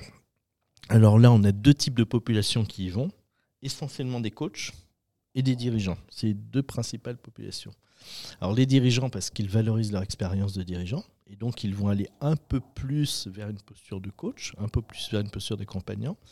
Et puis, les coachs qui sont. Alors, il faut être attentif parce que on a tendance à se décréter un peu trop vite mentor, à mon avis. Mais il faut que nous soyons attentifs. C'est-à-dire qu'il faut vraiment qu'on ait une expérience commune avec notre client. Donc, on ne s'improvise pas, par exemple, dirigeant d'un grand groupe si on n'a pas été dirigeant d'un grand groupe. Donc, on ne sera pas mentor d'un dirigeant d'un grand groupe. On peut être coach d'un dirigeant d'un grand groupe sans problème si on n'a pas, été euh, dirigeant soi-même, parce que ce n'est pas du tout les mêmes postures, mais pas mentor. Euh, pourquoi je disais ça? Et donc, il y a aussi des formations de mentorat qui se développent, qui sont assez courtes en général, qui sont de quelques jours, qui ne sont pas aussi euh, denses, j'allais dire, que les, formations de coach.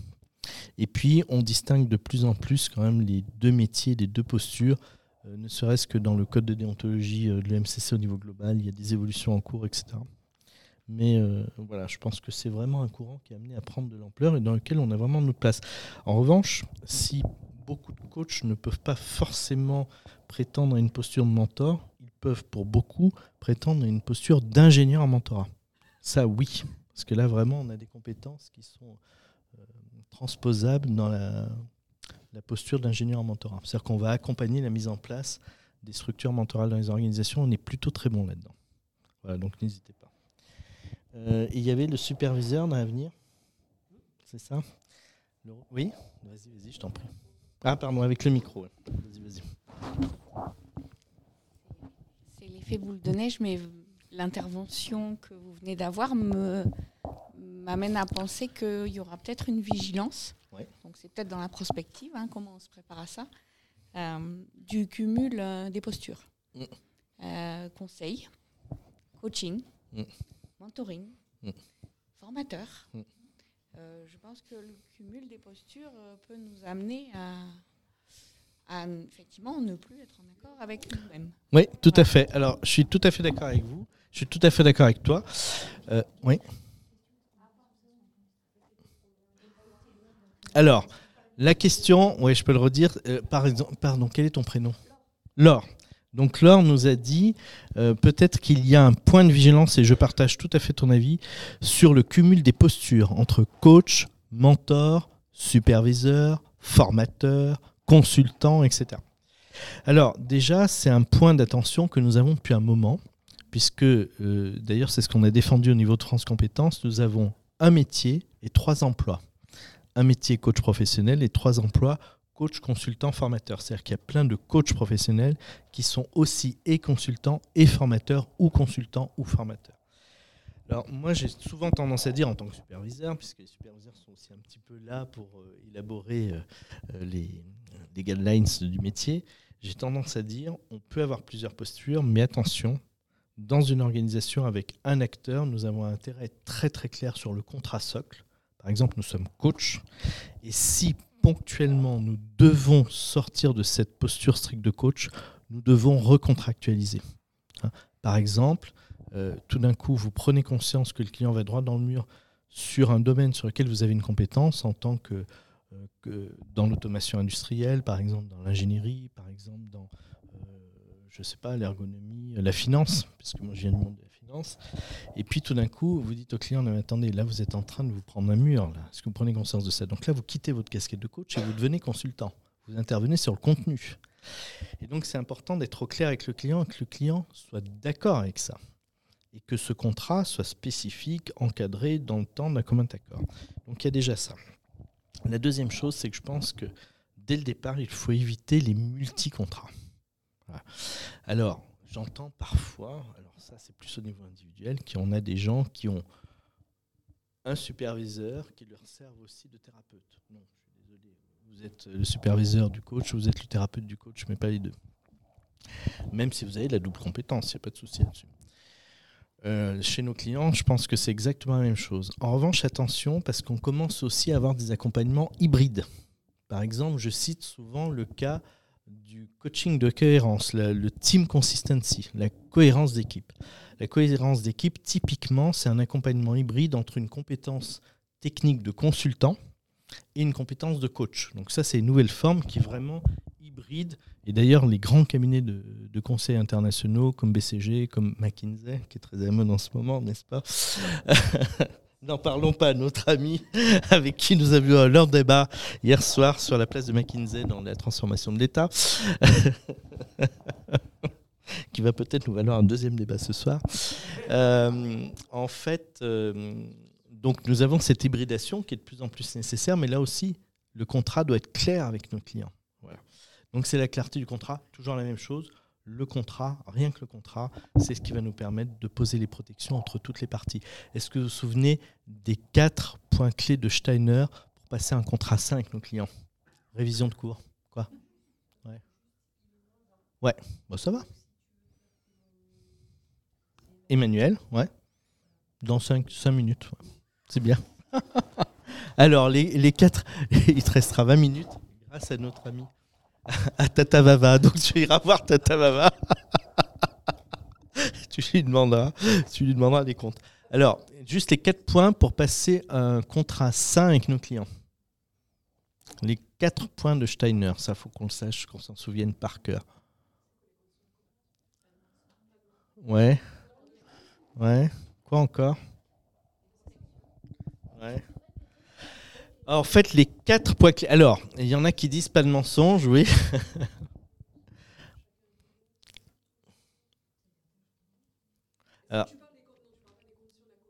Non, voilà, c'est pour ça que je vous dis, ok, ça c'est les conditions de la coopération. Alors, les quatre points d'un contrat clé de Steiner, c'est de dire les parties prenantes du contrat doivent être libres de consentement. Ça, c'est ce que dit Steiner. Moi, je nuance très légèrement, je m'autorise à nuancer la, parole de Steiner en disant le plus libre possible de consentement. Parce que c'est vrai, quand nous allons voir un coaché, un potentiel coaché, qu'on lui dit Alors, donc, votre patron pense que ce serait bien que vous soyez coaché, et vous, est-ce que vous êtes d'accord? Quand il vous dit oui, vous n'êtes pas toujours sûr que ce soit 30%, 50%, 80%, 98%. Bon, on a un peu notre intuition notre troisième écoute qui nous aide, mais quand même. Donc la plus libre liberté de consentement possible entre les parties. Vérifions toujours ça, premier point. Deuxième point, est-ce que chaque partie est dans son champ de compétences?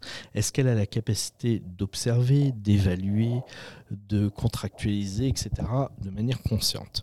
Par exemple, je vous ai déjà raconté l'histoire du lessivier international que je devais accompagner, non? Je ne vous ai pas raconté ça. Peux. Si, si, c'est juste ça en deux secondes.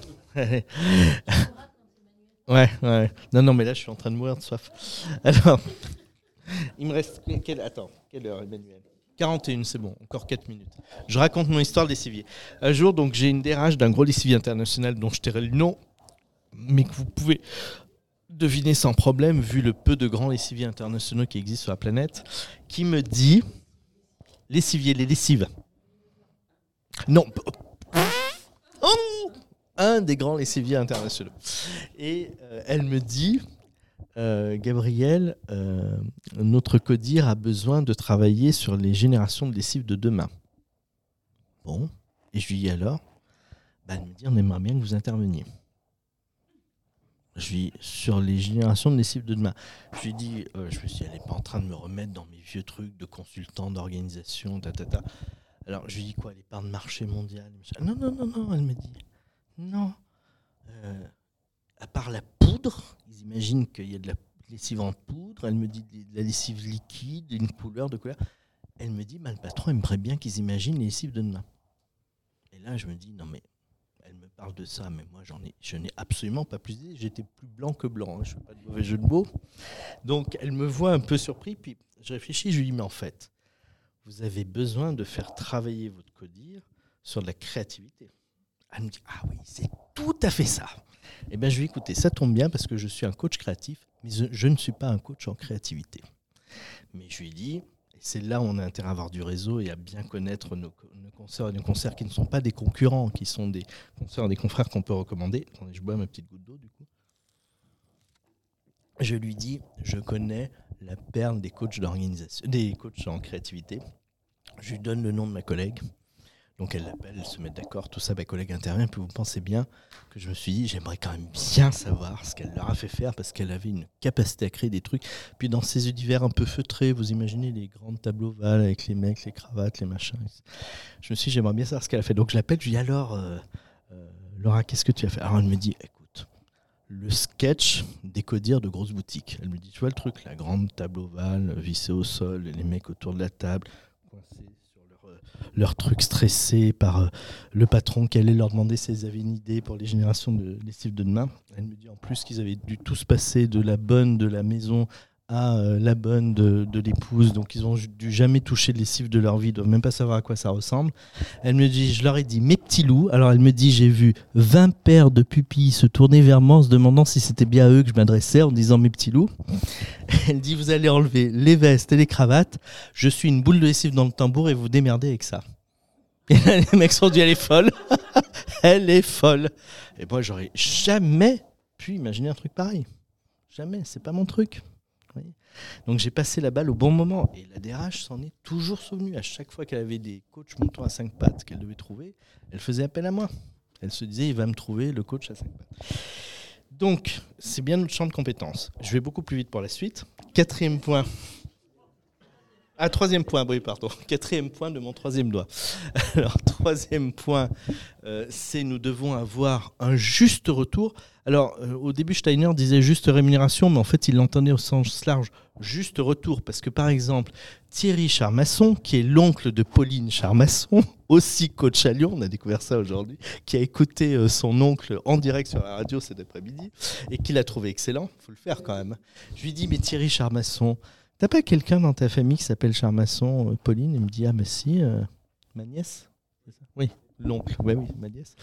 Et je lui dis Mais tu sais qu'elle est coach? Il me dit Ah, bah oui, bah, je, mais je l'ai eu en supervision. Et pourquoi je vous disais ça? Ah oui, le juste retour. Parce que Thierry, Thierry est coach interne, par exemple. Et donc, j'imagine que si on te confie des coachings supplémentaires, tu n'auras pas forcément une rémunération supplémentaire. Je ne veux pas m'avancer, ça dépend. Ah non, rien à voir avec Pauline. Non, non. On parlait de toi, c'est parce que du coup, je pensais à ma copine Pauline. Alors, elle est peut-être encore en direct d'ailleurs. Donc, euh, souvent, par exemple, les coachs internes, ils peuvent avoir du temps dégagé pour accompagner leur coaching interne parce que souvent, ça n'est pas 100% de leur activité. Je ne sais pas si c'est le cas pour toi. C'est pas 100%, voilà. Mais parfois, non. Et là, vous voyez, il y, a, parfois le juste retour qui n'est pas là dans les organisations. Et nous devons être sensibles à ça. C'est aussi pour ça que nous devons apprendre à ne pas brader nos prix, parce que nous devons avoir un prix juste pour avoir un modèle économique sain. Je ne veux pas vous refaire tout le cinéma. Troisième point. Quatrième point, Steiner dit il faut que ce soit dans le champ légal. Alors, c'est assez rare finalement qu'on entraîne les coachs dans le champ de l'illégalité. Ça arrive quand même, hein, mais ça reste quand même excessivement rare. Moi, j'ai tendance à dire, il faut aussi que ça corresponde à l'éthique du coach et que ça réponde à la déontologie du métier, c'est-à-dire les us, coutumes, règles, etc. Donc voilà. Alors pourquoi je parlais du contrat sain de Steiner? Donc le contrat est absolument central. Et puis sur les superviseurs, je dis juste un mot et après je passe la, la parole à Emmanuel. Sur les superviseurs, je pense qu'on a un enjeu majeur de justement de continuer à être coach sur le terrain, il y a quand même des superviseurs qui parfois ne font plus de coaching, et je dis alerte, parce qu'ils ne sont plus en direct avec les problématiques et les enjeux des clients dans les entreprises, et donc ils ne perçoivent plus les évolutions. Moi, je fais au moins 50% de mon activité en tant que coach, et à peine 40% en tant que superviseur, et puis j'enseigne aussi. Voilà, donc je pense que c'est important qu'on continue à être sur le terrain et à voir les évolutions, les vivre en direct. La complexité s'accroît, c'est important qu'on les vive. Et donc le superviseur doit aussi être en capacité d'accompagner cette complexité que vit de plus en plus le coach. Je vous rappelle que dans la complexité, il y a plusieurs paramètres. On a dit l'ordre, le désordre, ce que Edgar Morin appelle aussi l'organisation, c'est-à-dire ce que le système produit, les biens, les services qui sont mis à disposition des bénéficiaires, des usagers et des clients. Il y a aussi trois autres paramètres. Il y a euh, l'instabilité, l'impermanence des choses, l'incertitude et la troisième, je ne sais plus, c'est pas très grave. Euh, je vous ai dit instabilité, impermanence, incertitude, non, et incomplétude. Impermanence et instabilité, c'est la même chose. Impermanence des systèmes, d'accord? Il n'y a pas de stabilité des systèmes dans le temps. La deuxième chose, c'est euh, l'incertitude que nous connaissons de plus en plus, c'est-à-dire que nous savons qu'il y a quelques années, on pouvait faire une vision à 10 ans, maintenant une, une vision à 3 ans, presque, ça relève presque du miracle, compte tenu de l'accroissement de l'incertitude de nos systèmes. Et puis la dernière, l'incomplétude, on l'a vu avec la crise sanitaire, c'est-à-dire que souvent, il nous manque beaucoup de données pour prendre des décisions vraiment rationnelles. Et nous devons faire avec l'incomplétude. Donc, euh, euh, tout ça, eh ben, je pense que le superviseur a à, tenir, à en tenir compte en plus de tous les nouveaux protocoles que les coachs doivent intégrer sur lesquels le, le superviseur doit être accompagnant et structurant. Pas le seul, bien sûr, mais un des éléments clés de l'accompagnement des coachs dans l'évolution de leur protocole. Voilà ce que je pourrais dire à Nathalie de Clermont-Ferrand. Est-ce que vous avez une suggestion à faire sur les superviseurs en plus de ce que je viens de dire? Sur demain Oui Bon, Tata Baba a imposé son mot. Alors, les superviseurs ad hoc. Bon. Alors, sur ces bonnes paroles, voilà un peu ce que je voulais vous partager ce soir. Déjà, est-ce que sur le nouvel écosystème, euh, euh, alors je ne vous ai pas parlé de tous les mandats et tout ça, mais enfin, on, en parlera une autre fois. Mais euh, ça, sera, ça me donnera une occasion de revenir. Mais est-ce que déjà sur l'écosystème institutionnel du coach, c'est beaucoup plus clair sur le rôle de chaque couches et pourquoi nous avons besoin de les défendre et de nous y investir? Et je vous encourage vraiment à vous investir partout. On a besoin de gens au niveau de CEMAX et de CINOV.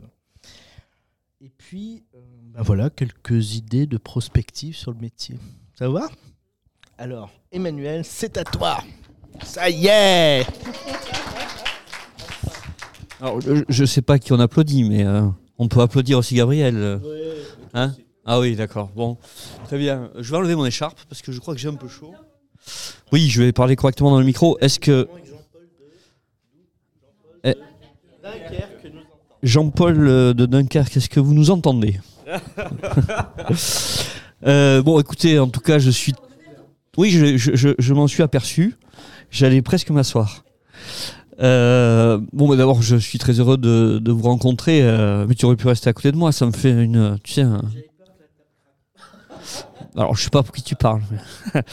voilà, je suis d'abord très heureux. Vous m'entendez bien? Oui, je suis très heureux de vous, rencontrer. Alors, je, je suis là, je, je, suis Emmanuel Gloumeau. Euh, je suis de la région toulousaine. Plus, plus précisément, j'habite vers Muret, là-bas. Je ne sais pas si vous, si vous connaissez. Euh, et depuis plus de trois ans, j'ai la chance d'être euh, président de Sinov, de la fédération Sinov aujourd'hui, en région Midi-Pyrénées, qui regroupe euh, l'Occitanie, mais euh, on a deux représentants, un euh, dans le Languedoc-Roussillon, pardon, et puis l'autre en Midi-Pyrénées, c'est l'autre, c'est moi. Et alors, je, je, je suis sûr, et, et, je suis très très surpris parce que Gabriel, évidemment, raconte l'histoire de votre métier aussi à travers euh, euh, ce, le fait de rejoindre notre, notre fédération. Et je suis stupéfait de voir effectivement que vous avez visé juste. Pour plusieurs raisons. Alors, j'ai pas du tout participé euh, au travail de fusion, d'intégration, etc. Mais vous avez visé juste parce que nous avons finalement les mêmes, les mêmes problématiques, les mêmes euh, nécessité euh, d'indépendance, les mêmes nécessités euh, d'avoir libre à penser de notre métier. C'est ce qui fait notre force. Et aujourd'hui, l'indépendance, c'est ce qui nous construit. Voilà. et finalement, les métiers du conseil, du numérique, de l'ingénierie, n'avaient pas, pas d'ordre. Hein. on n'avait pas d'ordre pour, se regrouper, pour euh, être justement dans, dans, l'esprit de fédérer.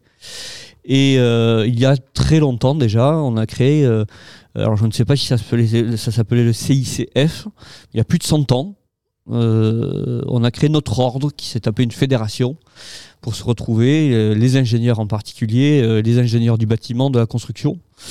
et cet ordre, ben, c'était celui de la fédération CICF de l'époque. Alors je ne sais pas si vraiment on avait... Euh, voilà, c'est devenu par la suite Sinov, et on regroupe 13 syndicats.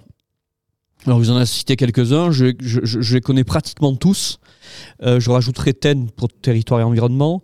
Je rajouterai aussi euh, le tourisme. donc on a déjà deux de plus. Donc on a dit ergonomie, ingénierie. on a dit GIAC pour l'acoustique.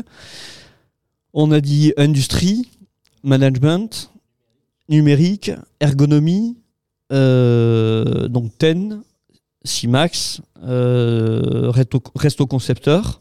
Donc vous voyez, on, maille un nombre de métiers euh, assez impressionnant.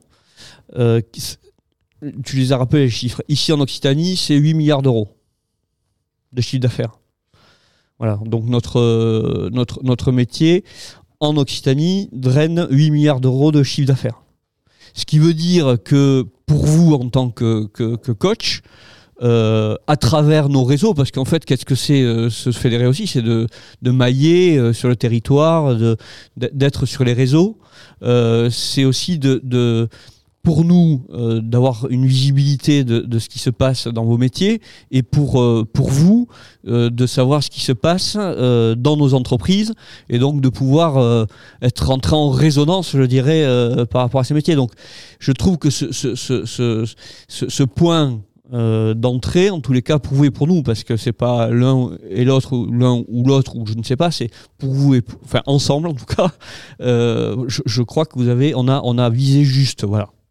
Donc c'est cette histoire que tu, que tu nous racontes, en tous les cas, l'histoire de votre métier qui, qui, me le fait comprendre, parce que finalement, les préoccupations que vous avez aujourd'hui dans vos métiers, on les a certainement eues bien avant euh, je dirais, parce qu'on avait cette complexité euh, de représentativité, de, savoir comment se positionner.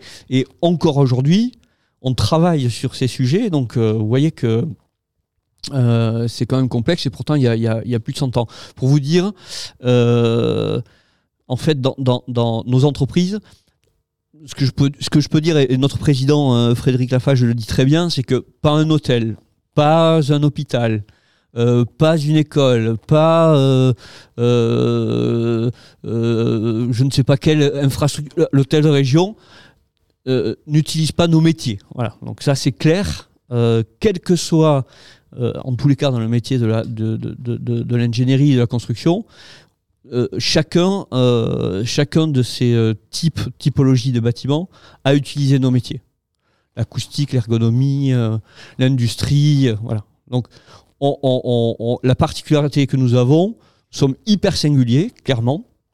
Euh, on est aussi très experts, ce qui fait peur d'ailleurs aussi, ce qui fait très peur parce qu'on pose euh, des sujets qui parfois dérangent.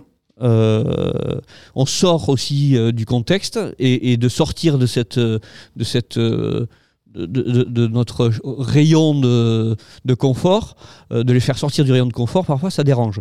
Et d'autant plus que nos métiers sont hyper réglementés. vous, parliez, tout à l'heure de réglementation. Et alors voilà. Et donc vous, vous êtes régulé. Nous, nos métiers, on est souvent très réglementés. On doit répondre à des normes, à des réglementations. Euh, voilà. Et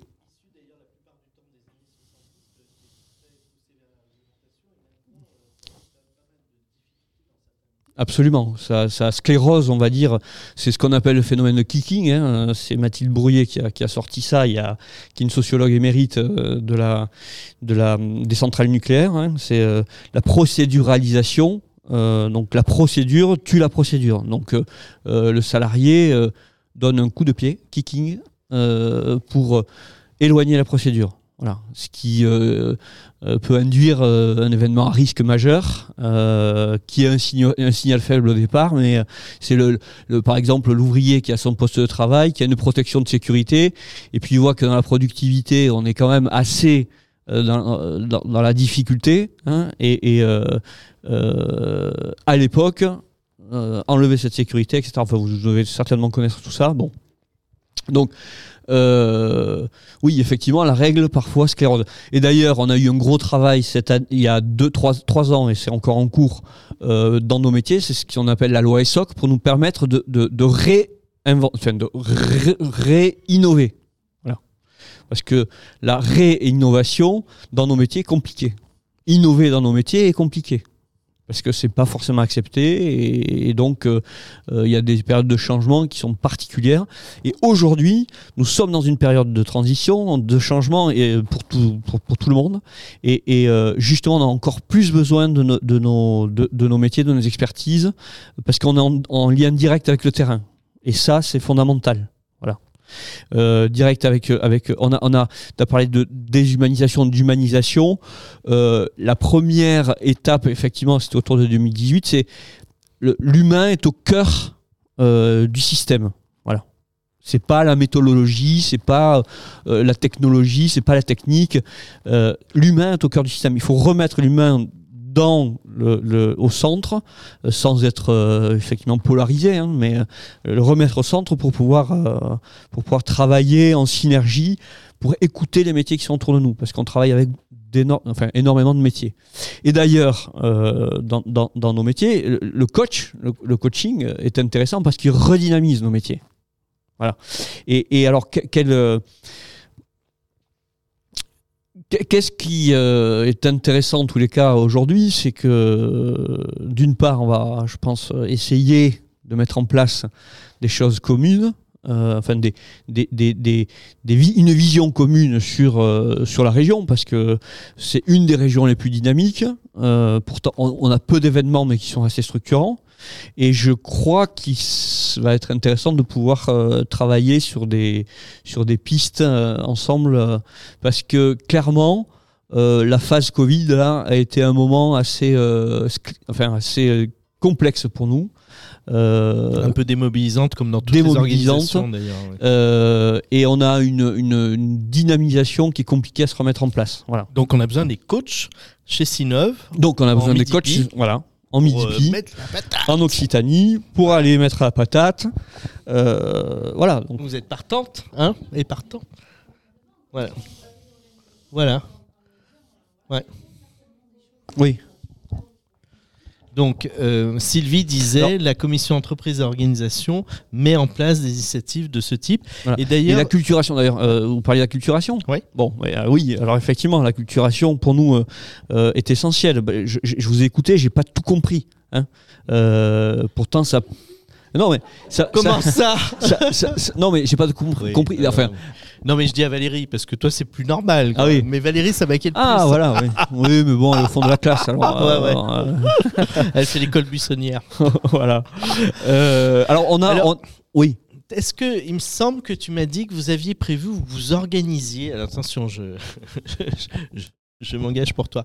Des soirées pour présenter les différents métiers, parce qu'il y a 180 métiers quand même dans notre branche. Hein. Oui, 180 métiers. Ouais, je crois que vous avez prévu de. Alors, on a prévu euh, de faire des, des interfaces de métiers pour rencontrer, se rencontrer. Les voilà.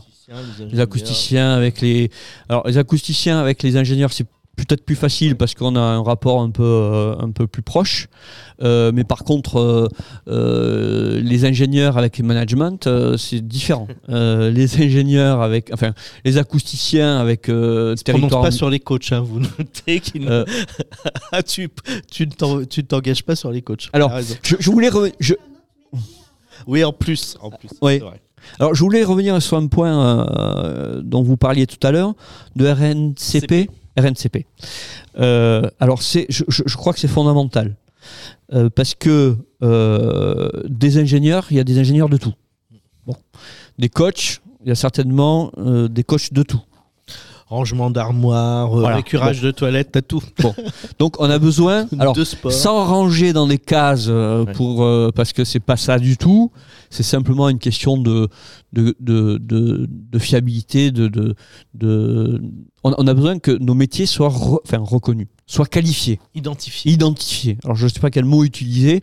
En tous les cas, on a besoin que les gens qui vont contractualiser avec nous euh, puissent nous identifier. Voilà. Et cette identification passe, alors par la NCP, si j'ai bien compris, mmh. l'idée, mmh. entre autres.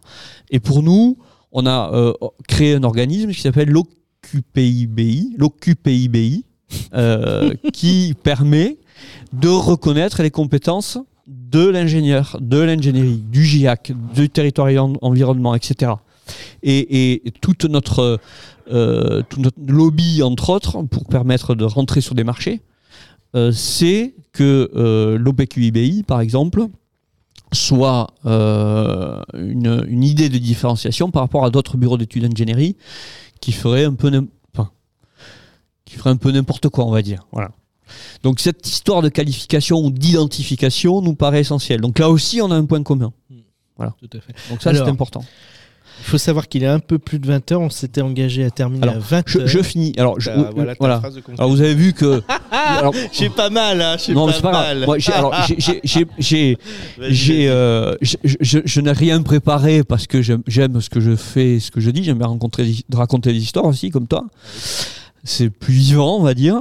Et, et alors, je, je, pensais euh, commencer par une question, mais je, voulais vous demander ce que vous connaissiez de Sinov? Rien. Si, si, bah dites. ah, voilà, quand même. Bon. D'accord. Donc.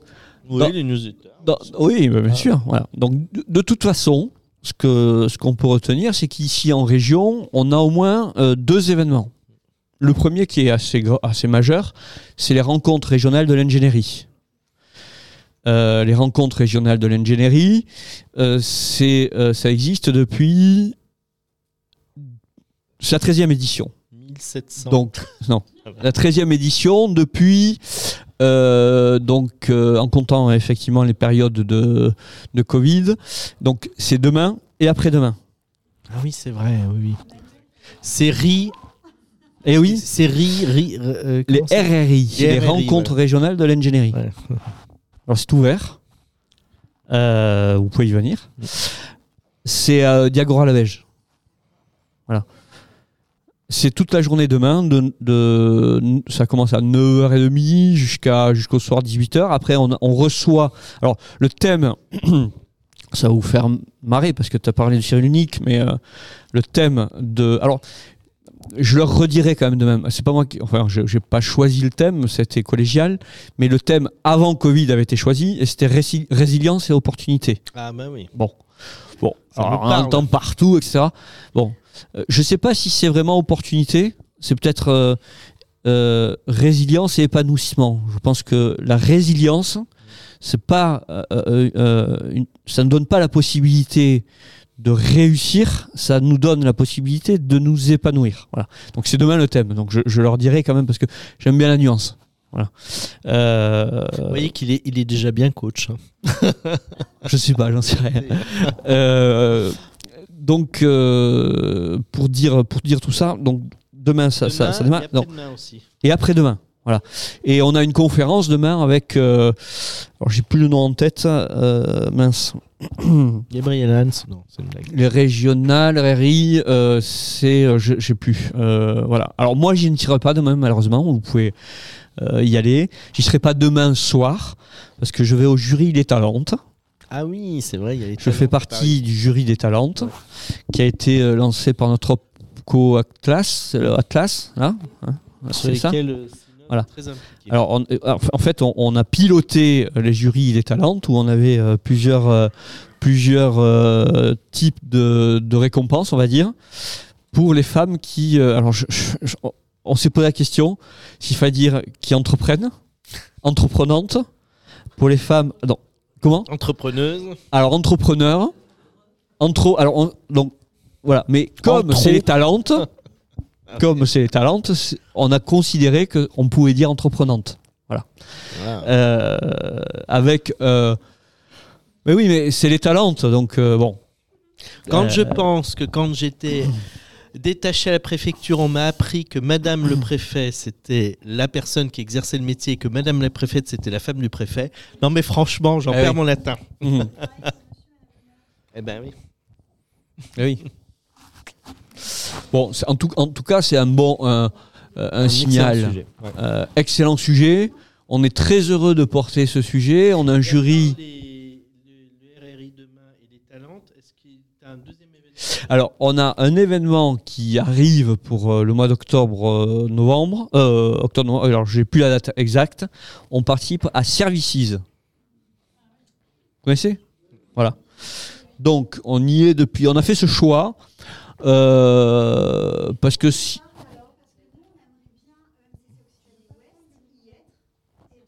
Ah Ben voilà. Oui. Génial. Oui. Alors, Séverine dit, on aimerait bien être à Services avec Sinov Occitanie. Ah bah, avec grand Bravo. plaisir. Je le Top. propose au, au- au bureau. Euh, oui, oui, bah, ça sera. euh, T'as vu un peu ces entreprenantes que bah, nous tout à fait, oui, oui, oui. Oui, je, je- Ah, tu notes. Donc, évidemment, le bureau, le conseil d'administration est tout à fait au courant de, de, de votre. euh, bah, de votre je sais pas si c'est nous qui vous intégrons ou si c'est nous qui intégrons, ou je sais pas. En tout cas, voilà. Voilà. Je- voilà, c'est ça. Donc je, je pense qu'il y a des convergences à, à- à créer, euh, à imaginer. Euh, oui, ou je sais pas. Donc le, le point de le point de centralisation ici, c'est toi, Séverine? C'est ça. Donc c'est Séverine. D'accord. Voilà. Ok. Donc en tout cas, je, on- nous, Voilà. voilà.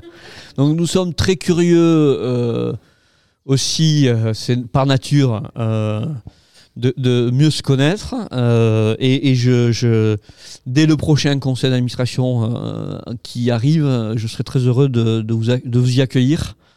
Euh, Et Emmanuel a une sacrée réflexion sur les organisations, je peux vous dire, parce qu'il m'a dit, euh, moi j'ai une vision un peu différente de la tienne, et tu te souviens de ça. Et en fait, il a une réflexion très intéressante, je vous encourage à partager avec lui sur son regard sur les organisations. Écoute, un grand merci à toi déjà d'être venu ce soir. Bah écoutez, nous. oui. Hein Puis Merci. j'espère que tu vas boire un petit verre encore 5 minutes avec nous derrière. Bah, je, je vais pas tarder, mais je vais boire un petit aussi. coup parce que j'ai la gorge. euh, Sèche, Sèche. comme moi, tu as raison. Mais je, je vais devoir euh, malheureusement. Non, mais il n'y a pas de souci. Eh ouais. Merci, Merci beaucoup. Merci à Merci. vous. Est-ce que ça a été utile cette soirée? Ah, un mot avec quoi vous repartez rapidement? Un mot. Steiner. Sinov. Ouais. Organisation. Interpro. Ouais. Ah, c'est pas tombé dans l'oreille d'un sourd. Régulation. Domaine 2, ouais. Régulation. Ah Oui. Edgar Morin aussi. Merci.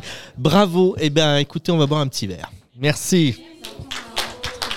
Euh, et merci euh, à Gabriel, euh, à Gabi de nous avoir euh, animé cette soirée brillamment. Et puis Emmanuel de venir euh, effectivement nous expliquer euh, toute la, la richesse de Sinov.